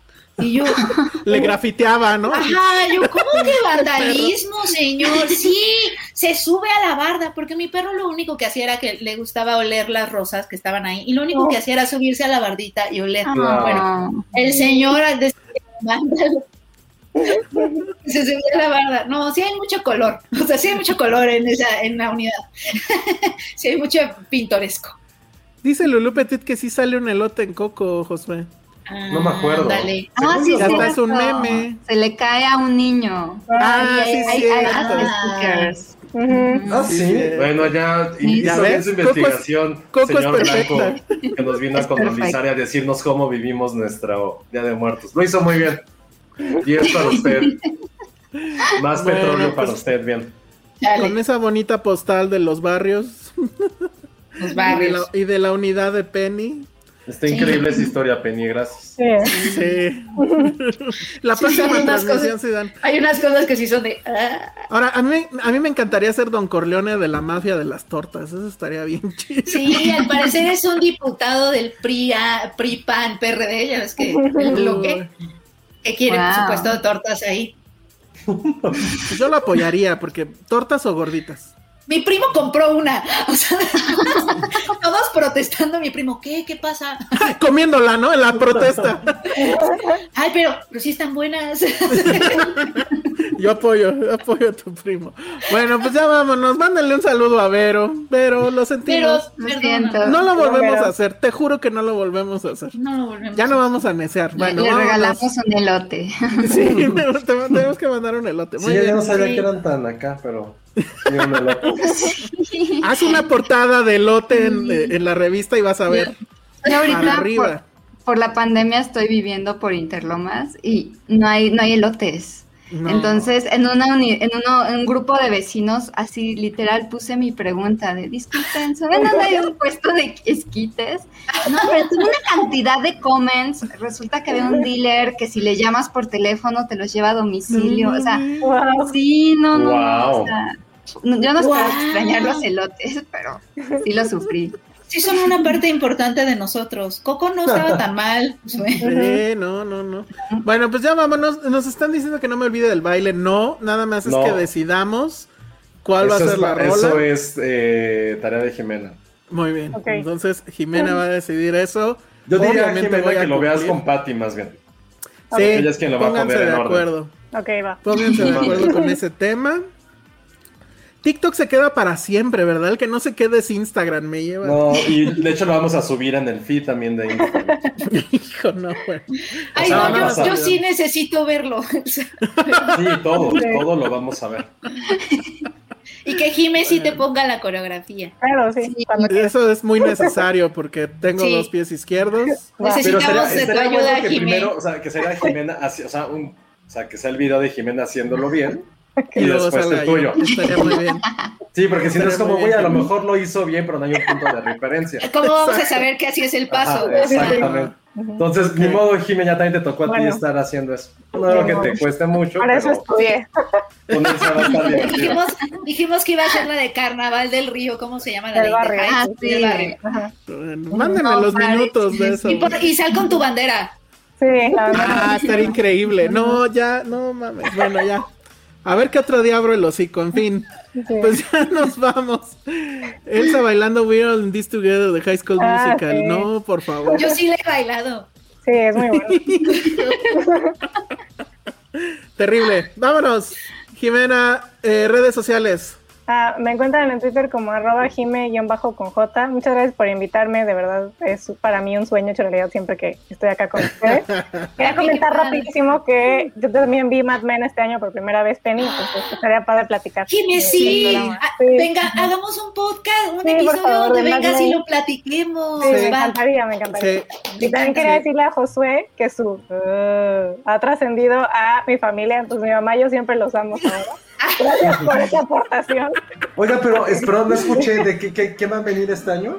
Ah, no, que vi Mad Men por Vimos Mad. Men por primera Ajá. vez, Jime y yo este año. Ah, ok, pensé que habían dicho que venía alguien y yo, ¿quién, quién, quién? No, no, no, no. Uy, que venga, que venga Don Draper. Que venga Don Draper. No, bueno, muchas gracias, chicos. Bye. Gracias. Monse, redes sociales. Pues a mí me encuentran como arroba cine del diván en Twitter y en Instagram como arroba López Lugo Tobar, pero eso es más de psicología, entonces eso sí. Todo es psicología en este mundo, está bien. Está bien. Por cierto, bueno, este, se me olvidó decir, mañana en filmsteria.com sale el texto de Jime sobre In the Heights.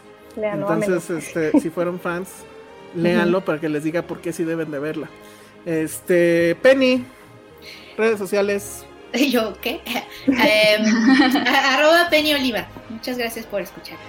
Muy bien, José. Y si ven In the Heights, o sea, no, no. Ajá, para que tengan su buena. opinión, para que tengan Sí, su sí. opinión. Pero sí Está muy buen tiene. rato, está chida.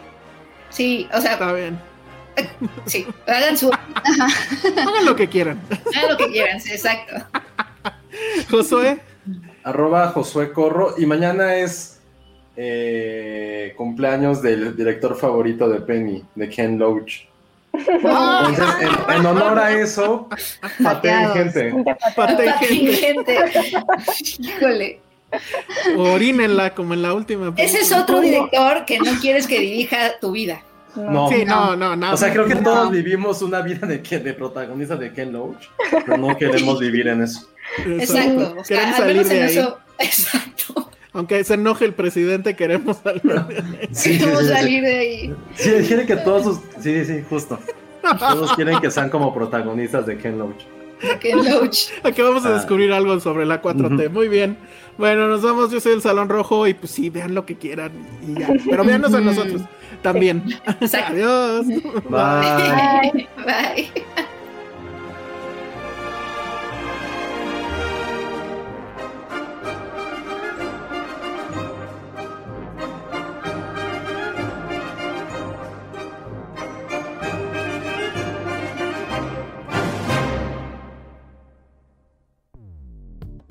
Dixo presentó Filmsteria, con Penny Oliva, Alejandro Alemán y Josué Corro.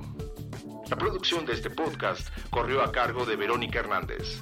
Coordinación de producción, Verónica Hernández. Dirección general, Dani Sadia. Hey, it's Paige DeSorbo from Giggly Squad. High quality fashion without the price tag. Say hello to Quince. I'm snagging high-end essentials like cozy cashmere sweaters, sleek leather jackets, fine jewelry, and so much more. With Quince being 50 to 80% less than similar brands. And they partner with factories that prioritize safe, ethical, and responsible manufacturing. I love that. Luxury quality within reach. Go to quince.com slash style to get free shipping and 365 day returns on your next order. Quince.com slash style.